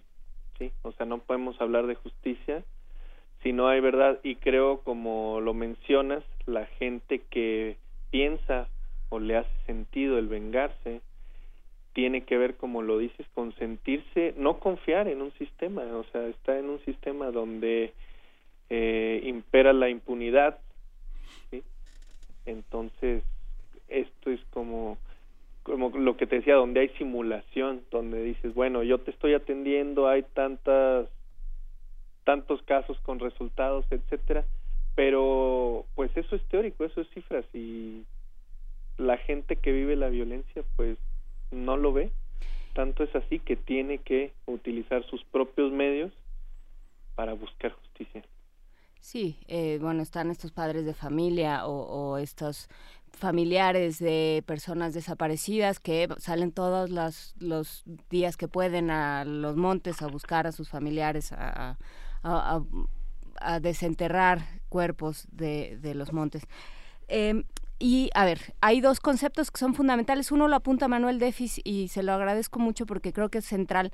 El, el concepto de castigo. ¿Cómo entendemos el castigo? De, desde esta cosa de em, ojo por ojo, ¿no? De me hiciste una cosa, te hago exactamente la misma como para que estemos eh, una cosa muy simétrica a cómo lo hemos ido decantando eh, como, como sociedad y como en, la teoría eh, del derecho y de la convivencia social. ¿Qué pasa con el castigo? ¿Para qué sirve? Bueno, yo creo que el castigo pues también va, va implícita como, como esta parte del enojo, ¿no? O sea, te lo mereces. Un castigo, la intención de dañar, de dañar a la persona. También algo que hemos platicado mucho es como a veces entre más sabemos de derecho, o sea, me refiero a precisar términos, menos sabemos de justicia. Nos olvidamos de lo esencial que es lo que estamos buscando, que es darle a cada cual lo que le corresponde, insisto, desde un sistema organizado que busca el bien común, ¿verdad? Lo que este Tú señalabas ahorita, por ejemplo, las, las familias de personas desaparecidas. Ese es un vivo ejemplo, ¿no? Porque el Estado dice, bueno, estamos buscando, vas con tu Ministerio Público, hay avances, pues realmente de nada. Y las personas han tenido a, que salir, perdón, a buscar a sus familiares y cuando salen a buscar a sus familiares es buscar la verdad. ¿Sí? Entonces, insisto, antes, yo diría antes de hablar de castigos, de todo lo que pudiera implicar eh, en la actualidad de nuestro país, hablar de estos temas, yo insistiría en poner el foco en que el paso número uno va a ser la verdad. O sea, mientras no haya verdad, no podemos adelantarnos a visualizar un castigo, ¿no? Un castigo, una sanción, como le queramos llamar, creo que el término puede diferir. Esta estructura, por ejemplo, donde la última escena de llanto y dolor frente a las cámaras de la comunicación masiva fue la hija de este y la hermana de las dos personas que fallecieron en el socavón y que lo que pedían era justicia, no, no pedían venganza, no pedían que les pasara lo mismo a los constructores irresponsables, sino querían justicia y renunciaron a la indemnización que, les daba la Secretaría y los y demandaron por homicidio. ¿Qué significa esto? El sistema anticorrupción eh, tiene que tener un criterio de verdad, como lo señalas, eh, justamente ordenando los códigos penales que sancionan los delitos de manera homogénea en todo el país, por ejemplo. Exactamente. Y eh, algo muy interesante es que el Estado, cuando habla de reparación, casi siempre se relaciona a una indemnización económica y la reparación debe ir encaminada a muchos sentidos. Sí, por eso es que las familias muchas veces han rechazado esta indemnización, porque va mucho más allá, o sea, estamos hablando de dignidad. Vuelvo a lo mismo, a la historia le ha costado muchísimas millones de vidas humanas entender que tenemos un mínimo, mínimo, mínimo de dignidad.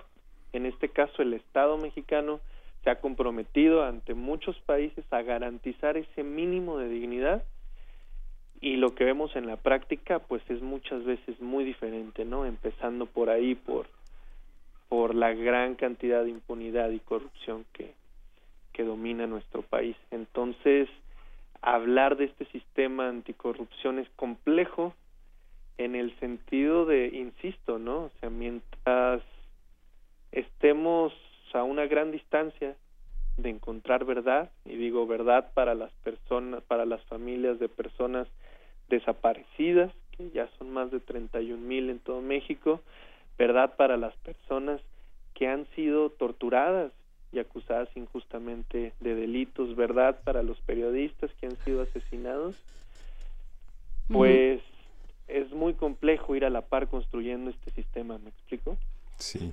Sí, eh, que ahí me, resulta interesante el concepto y la, el, énfasis que haces, Eduardo Calderón Domínguez, en el, concepto de dignidad. ¿En qué momento, o sea, yo eh, hemos hablado últimamente, no sé por qué ha salido muy eh, mucho a la conversación el movimiento zapatista y el momento en 1994 en el que una serie de personas, de mexicanos, dijeron queremos vivir con dignidad, ¿no? Y empezó a hacerse una, un a volverse un término de uso, digamos, y de, y empezó a convertirse en un término que se utilizaba para, eh, para un, un trabajo social y de construcción y de recuperación de, de, el derecho de las comunidades y de, y de ciertos mexicanos a estar y a participar dentro de la vida de todos. Em, ¿Qué pasa eh, con ¿Qué pasa con esta idea de dignidad? ¿De dónde sale? ¿Cómo la definimos? ¿Cómo la vemos?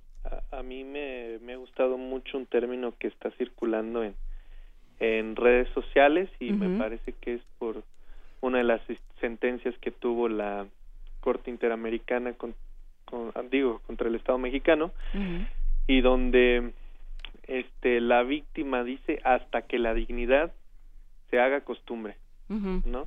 Y esto tiene que ver con que la gente se está dando cuenta, o sea, eh, esto es súper interesante porque, insisto, tan, o sea, tuvimos tantas guerras, etcétera, y no hemos entendido eso.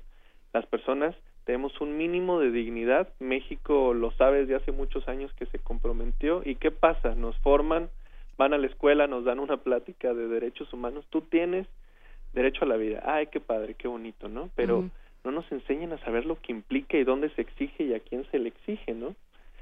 Este, entonces creo que la gente, gracias a la tecnología, a los medios de comunicación, a que cada vez hay más organizaciones de la sociedad civil, este, se está informando y se está informando y está conociendo de sus derechos y está conociendo que lo que se exige, lo que se pide, no es un favor que se le está pidiendo al Estado. No es no es porque tengamos que pedírselo a ver si quiere, ¿verdad? Sino porque es el mínimo que merecemos. Y creo que en eso hace sentido hasta que la dignidad se haga costumbre. Necesitamos entenderlo, asimilarlo y hacerlo costumbre, creérnosla, saber que sí tenemos ese ese derecho, ¿no? En tu quehacer eh, cotidiano, Eduardo Calderón, en el, en el Centro Diocesano para los Derechos Humanos, Fray Juan de Larios, en Saltillo, ¿cuál es la experiencia de las personas que llegan a, este centro? ¿Qué es lo que escuchas? Pues creo que lo más relevante eh, es esto, ¿no? Desde una sociedad, desde un sistema que no nos informa, o sea, creo que el gran cambio se da cuando la gente empieza a informarse, empieza a conocer de sus derechos. A la par de conocer de sus derechos, vamos trabajando las emociones que genera la violencia, ¿no? Ese es parte de mi trabajo. Y algo justo que veíamos ayer en una reunión con familias de personas desaparecidas es que una vez que se entiende la dignidad, la dignidad te acompaña ya a todos lados. La dignidad te acompaña eh, desde tu casa, con tu familia, la dignidad te acompaña con tu pareja, la dignidad te acompaña con tus amistades, la dignidad te acompaña a tu trabajo y ya ves la vida de manera diferente, te sabes, te sientes eh, una persona digna y desde ahí hacemos frente a nuestra vida diaria. Y claro, para exigir verdad y desde la psicología se exige mucho que las personas tengan un estado adulto. Digo, tú sabes que, por ejemplo, esta gran teórica Melanie Klein hablaba de la reparación, que es un concepto bastante cristiano de la, del tema del perdón, pero esta parte de, reparar, que es una cuestión infantil, ¿cómo, ¿cómo podemos resolverla? En los términos de la pareja, pues está el despecho entre los hermanos, también está muy fuerte eso que llamamos de una manera más sutil el desquite. ¿Cómo podemos controlar en el ámbito más subjetivo esas, esas emociones. Un radio escucha Ocupa Nación nos dice este la, la venganza se disfruta, la justicia no. Eh, exactamente. Bueno, la, eso como lo decíamos al principio, ¿verdad? Efectivamente la venganza eh, se disfruta, pero digamos una emoción, eh, digamos, pura, en su máxima expresión, es decir, por ejemplo, nos enojamos, la emoción pura del enojo, lo más que la podemos sostener son 90 segundos. ¿Sí? Después de ahí se apaga como cuando prendemos un cerillo y poco a poco se va apagando y aunque quieras mantenerte, pues es difícil, ¿no? O sea, la, la venganza creo que es así, o sea, la satisfacción puede ser sostenerla, pues eso, 90 segundos. Cuando hablamos de construir justicia, de construir un proceso reparador, estamos construyendo algo que es para toda la vida, me atrevería a decir, ¿no? O sea, lo que te decía, cuando construimos dignidad, eso nos acompaña a todas, a todas partes y nos acompaña en todos los diferentes momentos de nuestra vida. Y nosotros, como Centro de Derechos Humanos, le apostamos a eso, ¿no? Le apostamos, siempre vamos a apostar por la verdad y por la justicia. Y eso es lo que hace la reparación, ¿no? Y es algo de lo que estamos también introduciendo en la psicología, ¿no? El enfoque psicosocial que no puede ir desligado de una perspectiva de derechos. Pero y que tiene que ver con una construcción de uno mismo, digamos, ¿no?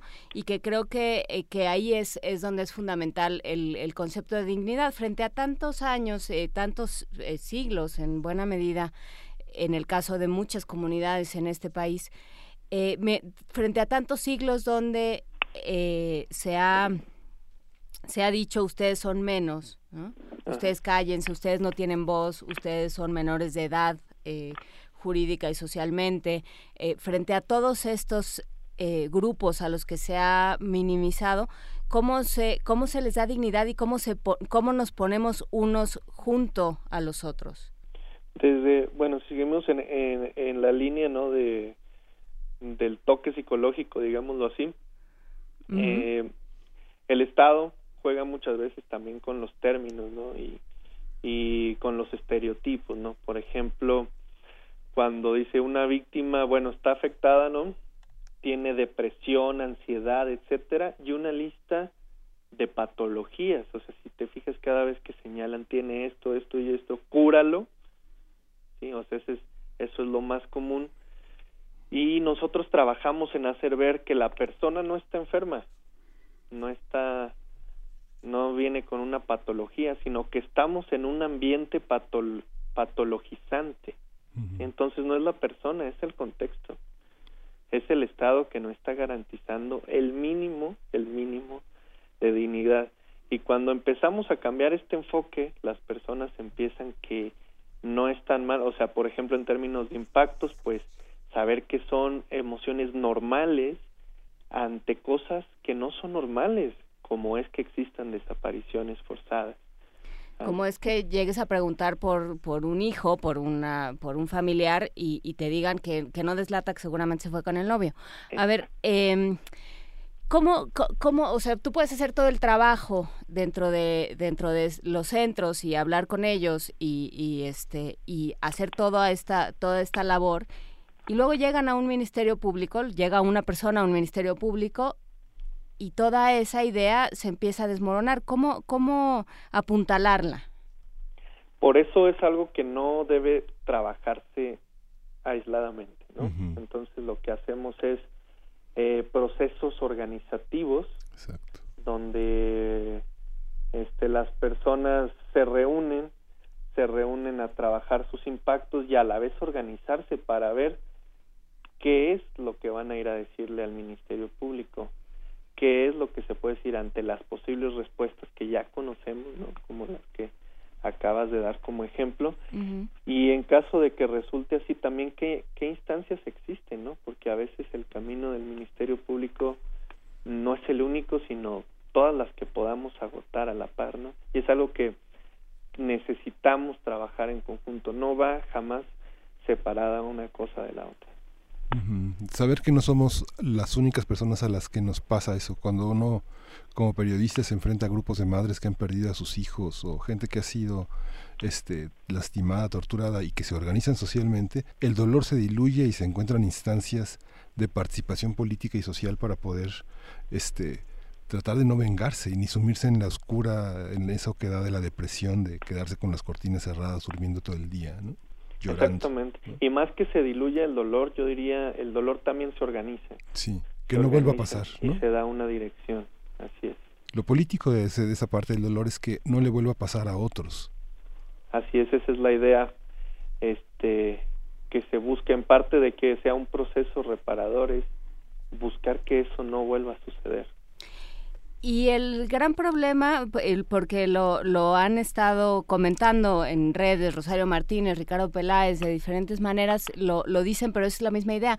Estamos yendo, todo esto que estamos diciendo va en contra de, del espíritu de los tiempos, digamos, ¿no? Tenemos un Estado eh, que simula, que organiza fiscalías, eh, burocracias diversas, oficinas, ventanillas y, y todo tipo de, de, de escenarios y de oropeles para hacernos pensar que están haciendo un trabajo de justicia cuando, eh, cuando no hay derecho al, a lo más básico, que es el derecho a la vida, ¿no? el derecho a, salir a la calle y que nadie me, me, moleste, que nadie me agreda, que nadie me violente.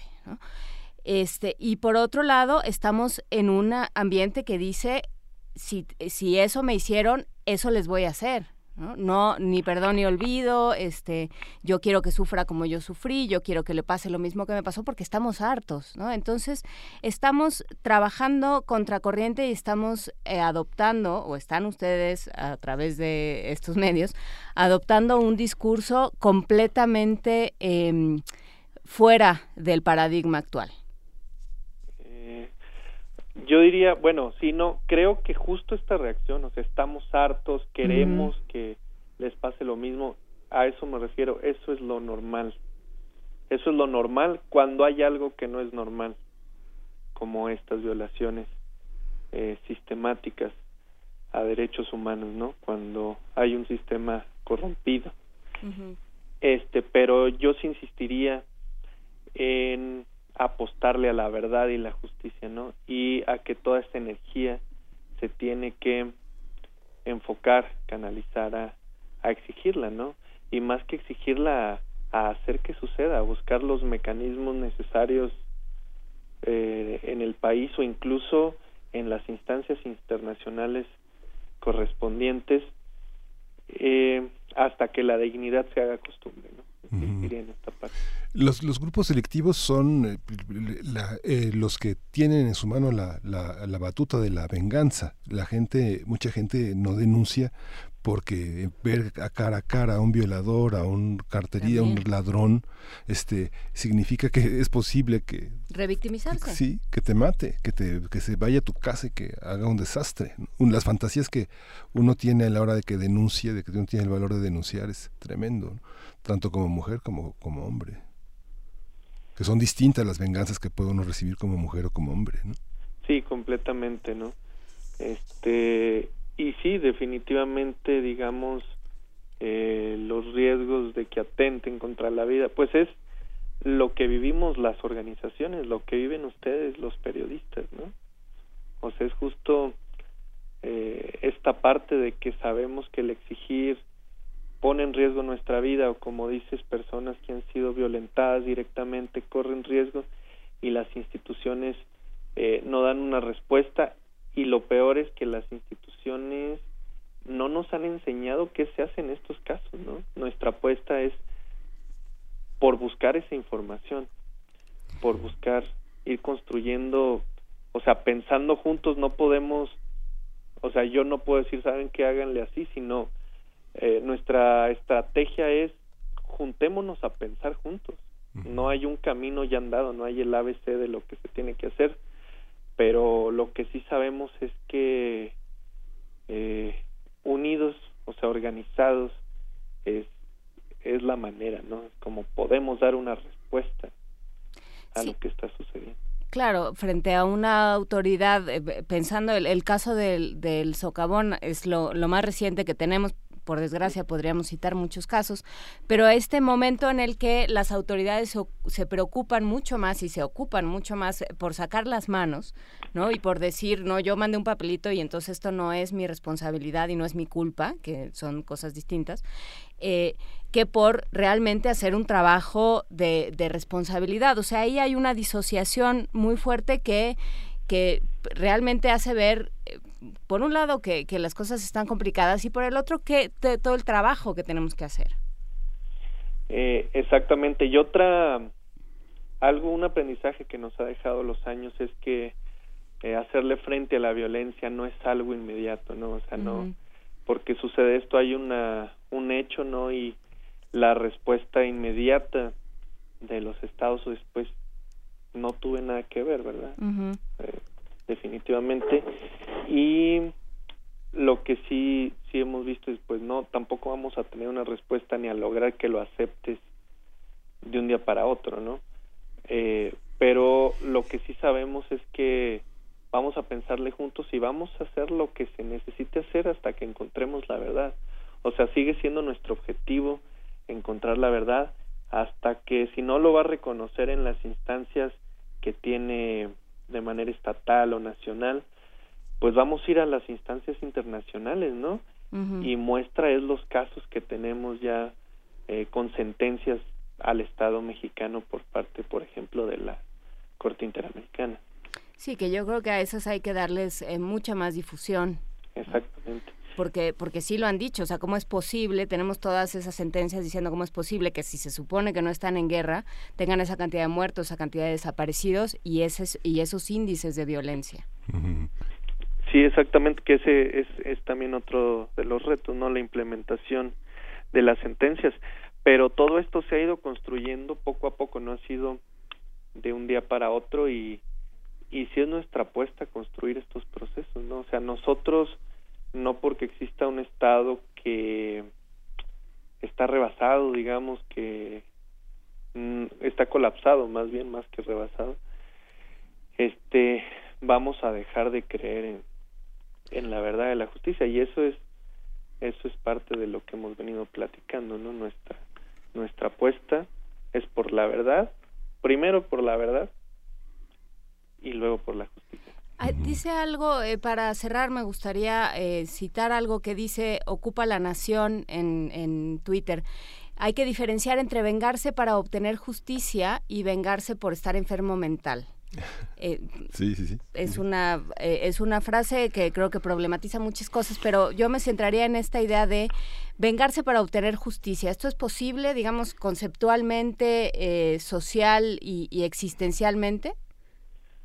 Mm, pues yo creo que en términos de venganza, o sea, podemos darle el sentido que sea a la justicia. Yo para mí ya en lo muy personal diría y, eh, y en lo que he podido ver también el construir justicia sí nos permite vengarnos no pero vengarnos de una manera eh, organizada digámoslo así buscando el bien común y sobre todo dejando precedentes para lo que sea que ha sucedido no se vuelva a repetir sí.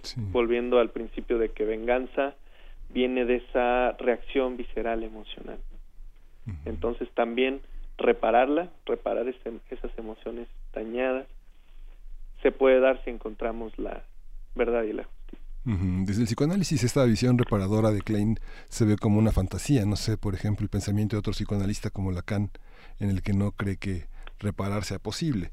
Pero esta, vuelvo, al periodismo, esta cuestión de la muerte de Javier Valdés es una venganza. Este, hemos escuchado en las declaraciones, en las transcripciones a varios jefes del narco señalando que lo que hicieron era poner límites y castigar, no vengarse de los periodistas, sino castigar faltas de respeto. Y lo hemos visto quienes hemos estado en los medios y eh, hemos asistido al desarrollo de una fotografía que ha sido cada vez más crítica, en la que gobernadores, diputados eh, protestan de por qué me sacaste mi hermano durmiendo que no hay otra manera de mostrarme, ¿por qué me sacaste con esta papada? Este, protestas verdaderamente encendidas de gobernadores sumamente narcisistas que cortan la publicidad, que cortan el acceso a medios. Justamente tenemos que empezar por nosotros mismos, por los que servimos a la sociedad, ¿no? Exactamente, y algo también que me gustaría este, enfatizar. Luego, cuando hablamos como del trabajo con víctimas de la violencia eh, compartiéndolo en escenarios con, con grandes psicoanalistas, psicoterapeutas, etcétera, ¿no? Encontramos esta parte muy clínica, ¿no? Eh, y que si también tiene que ver con tu historia con tu infancia principalmente. O sea, eso no se niega, todo eso está ahí, pero creo que ante tanta violencia en el país, la atención psicológica o psicosocial deja de ser clínica y empieza a ser una labor humanitaria. ¿Sí? O sea, hay que entender que eh, esto se está haciendo desde una grave crisis humanitaria, donde hay graves violaciones a derechos humanos y ahí en lo que hacer, hay que hacer énfasis, insisto, es es el contexto el patologizante y es el contexto el que tiene que ser el reparador y poner el ojo ahí más que en la persona. Y, tiene que ser la comunidad, ¿no? Creo que también esta otra parte de, de la conversación es, es importante, ¿no? La, la dignidad también se, se aprende y se trabaja uno junto al otro y aprendiendo que, que mi, mi dolor es parecido al del otro y podemos eh, compartirlo y podemos pedir justicia y verdad entre los dos y seremos más que si soy nada más yo. Y, y este y bueno pues sí hay hay muchísimo que trabajar todavía y que platicar y ojalá Eduardo Calderón Domínguez responsable del área de afrontamiento psicosocial de la violencia del Centro Diocesano para los Derechos Humanos Fray Juan de Larios en Saltillo ojalá que podamos eh, platicar en un futuro sobre estos temas y sobre el trabajo que tenemos que hacer en este país para curarnos definitivamente aún nos queda muchísimo por reflexionar, analizar y pues bueno, les agradezco que uh, el día de hoy nos hayamos dado este momento. Muchas gracias Juana Inés y Miguel Ángel por, por esta invitación y a toda la gente que, que nos escucha también hacerles la invitación a que nos asomemos a este otro mundo donde donde existe la violencia, está pasando en nuestro país uh -huh. y a veces lo que no nos damos cuenta es que cuando señalamos a alguien, o sea, mira lo que le pasó, lo que está pasando, y es como si apuntáramos con un dedo, este, no vemos que hay tres dedos apuntándonos a nosotros, ¿no? Cuando señalamos lo que pasa afuera, no está pasando afuera, está pasando también hacia ti, hacia cada una y cada uno eh, de los que vivimos en este país. Pues muchísimas gracias, Eduardo Calderón. Por supuesto, nos, nos está pasando a todos y seguiremos trabajando entre todos. Muchas gracias por esta conversación. Gracias a ustedes. Que tengan muy buen día. Igualmente, gracias. Hasta pronto. Hasta luego. Y otro tema que es también el del, el del odio que se ha confundido con la venganza. Muchos eh, grupos sociales han sacrificado a otros creyendo que se vengan de su tacañería o de sus costumbres y se han vengado de ellos en, en nombre de ese odio, ¿no? como pasó con el el tema, el tema del nazismo, el tema de Centro Europa, este, el tema de África. Sí, no queda queda el, el, problema del odio, el problema del enojo, el problema de eh, de la justicia confundida con la venganza y, y qué queremos construir.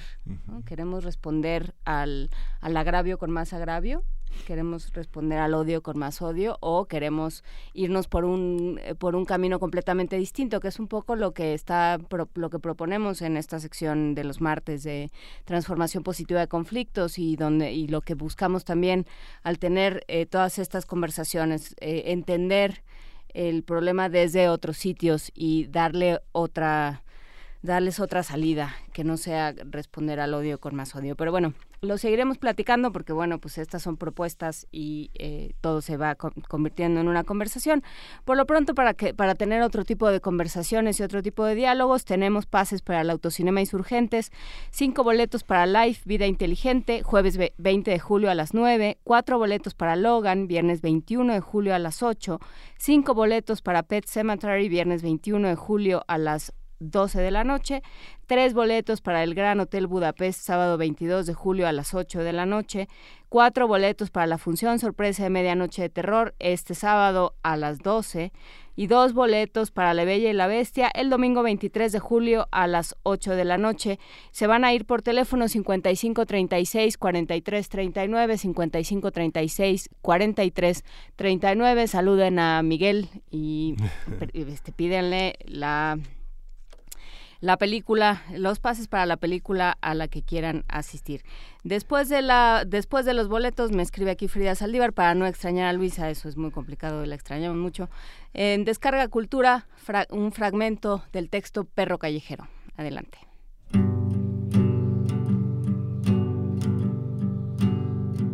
Perro Callejero. Luisa Iglesias.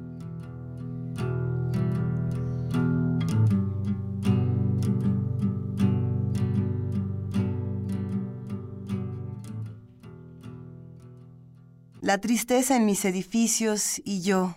Sigo a la espera del 9.6 que dure un par de minutos. Que tiemble. Que todo desmoronado se me caiga y me deje la ciudad desierta. Por el ventanal del Miralto en la Torre Latino, las luces del mundo apenas se encienden. Abro mi cartera. Me quedan 200 pesos y nada más.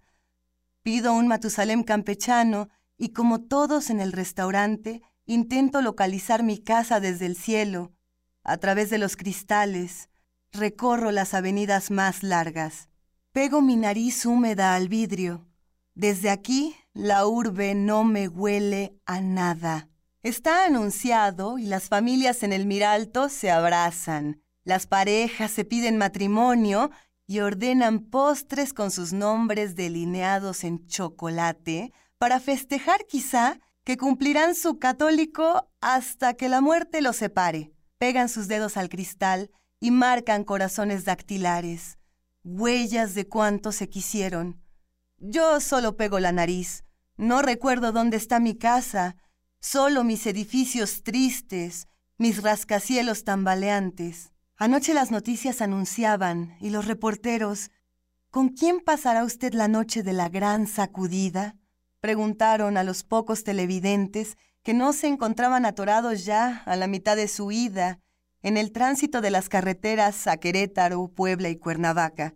Y aquí sigo, en la punta del centro, en la jeringa de heroína, como la llamaste la última vez que cenamos y pedimos cubas campechanas, hace tanto, ¿Recuerdas? Pues aquí sigo, preguntándome con quién estarás llorando, a quién estarás abrazando la última noche.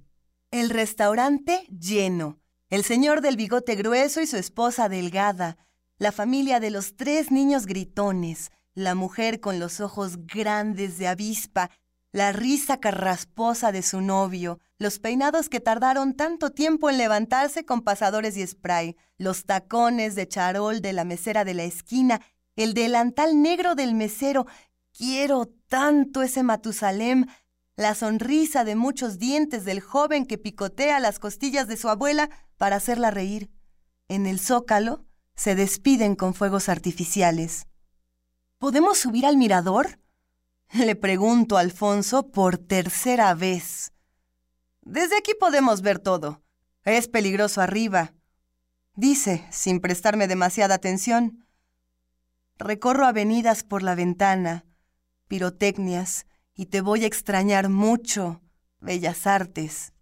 Periférico es tan largo, la femoral profunda de nuestra ciudad triste. Yo conducía nuestro auto por el segundo piso y amenazaste de nuevo con lanzarte del asiento del copiloto. ¿A dónde querías lanzarte? Querías que te atropellaran, querías asustarme, querías hacerme llorar. Pero estaba cansada de pedirte perdón, más cansada de que tú no lo pidieras. No frené. El automóvil se acercó a los bordes de nuestra avenida flotante y saltaste. No recuerdo haberte visto otra vez. Y es que periférico lleno de polvo es una línea tan larga, una cicatriz suicida y desde aquí todo pareciera tan pequeño. Primer movimiento. Hacemos comunidad.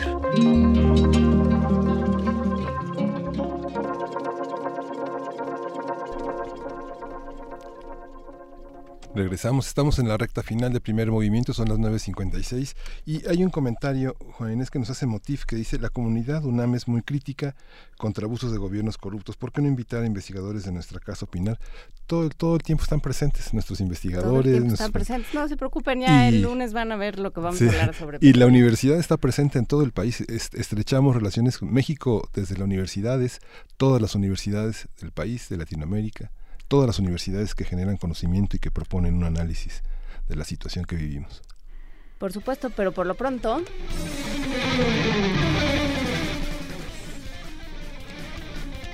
9.57 de la mañana, estamos entrando al minuto mágico de Vania Nuche. Creo que te podemos dar hasta dos minutos mágicos. Uh, muy bien. Aprovechalos. Excelente.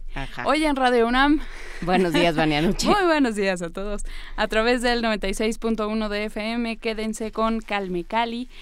Después tendremos Prisma RU a la una de la tarde, Diáspora de la Danza, la retransmisión a las 3 de la tarde. Por la noche, eh, tendremos Panorama del Jazz a las 7 y Resistencia Modulada a las 8 de la noche. También, por, por supuesto, tenemos mucha programación en el 860 de AM y nos pueden seguir en línea por www.radio.unam mx Para todos los que están pidiendo la receta de las galletas, por la tarde vamos a compartir el video que grabamos con Rodrigo Llanes, así que no, no se desesperen, en un ratito está. Y más que logremos ponernos de acuerdo y consultar nuestras notas y entender más o menos qué tiene cada uno y cotejarlas con Rodrigo Llanes, a este hasta las Dos de la tarde más o menos vamos a estar recibiendo las complacencias para lo que quieren aprender a cocinar mañana en nuestro en nuestra última edición de este curso de verano. Ya el lunes nos volvemos a la a la realidad y a las cosas serias eh, y en serio. Pero por lo pronto, eh, muchísimas gracias. Muchas gracias, muy buen día. Escriban sus complacencias y y lo, lo, que quieren cocinar y lo que quieren escuchar para el día de mañana. Y ya nos vamos, eh, Miguel Ángel Quemain, mañana estará de vuelta Luisa Iglesias Arvide, que bueno, ya estuvo aquí en su propia voz compartiéndonos este perro callejero, pero eh, ya estará mañana de viva, de viva y de viva voz. Sí, vamos a despedirnos con la carta de Rubén Blades. Es la curaduría de Ricardo Peláez, quien nos señala que es una canción con un tema muy de los 80, década en la que fue editado el disco de Rubén Blades, que recordamos hoy.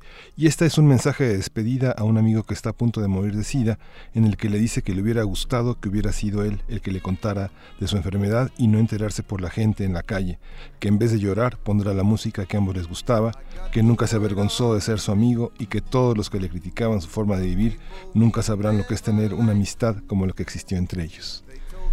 Pues justamente muchísimas gracias a Ricardo Peláez por esta curaduría, gracias a todos los que hicieron posible este programa. Nos escuchamos, no nos escuchamos mañana, yo regreso hasta el martes, pero muchas gracias. Esto, fue Primer Movimiento. El mundo desde la universidad.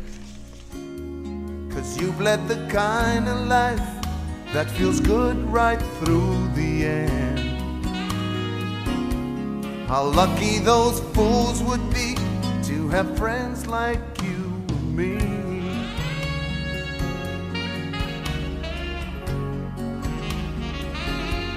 I went to my home and sat and waited for tears to come. But suddenly I changed my mind, got up and played my favorite songs. I wanted to show myself that death could not take my heart. That I'd rather celebrate all the good days that we had.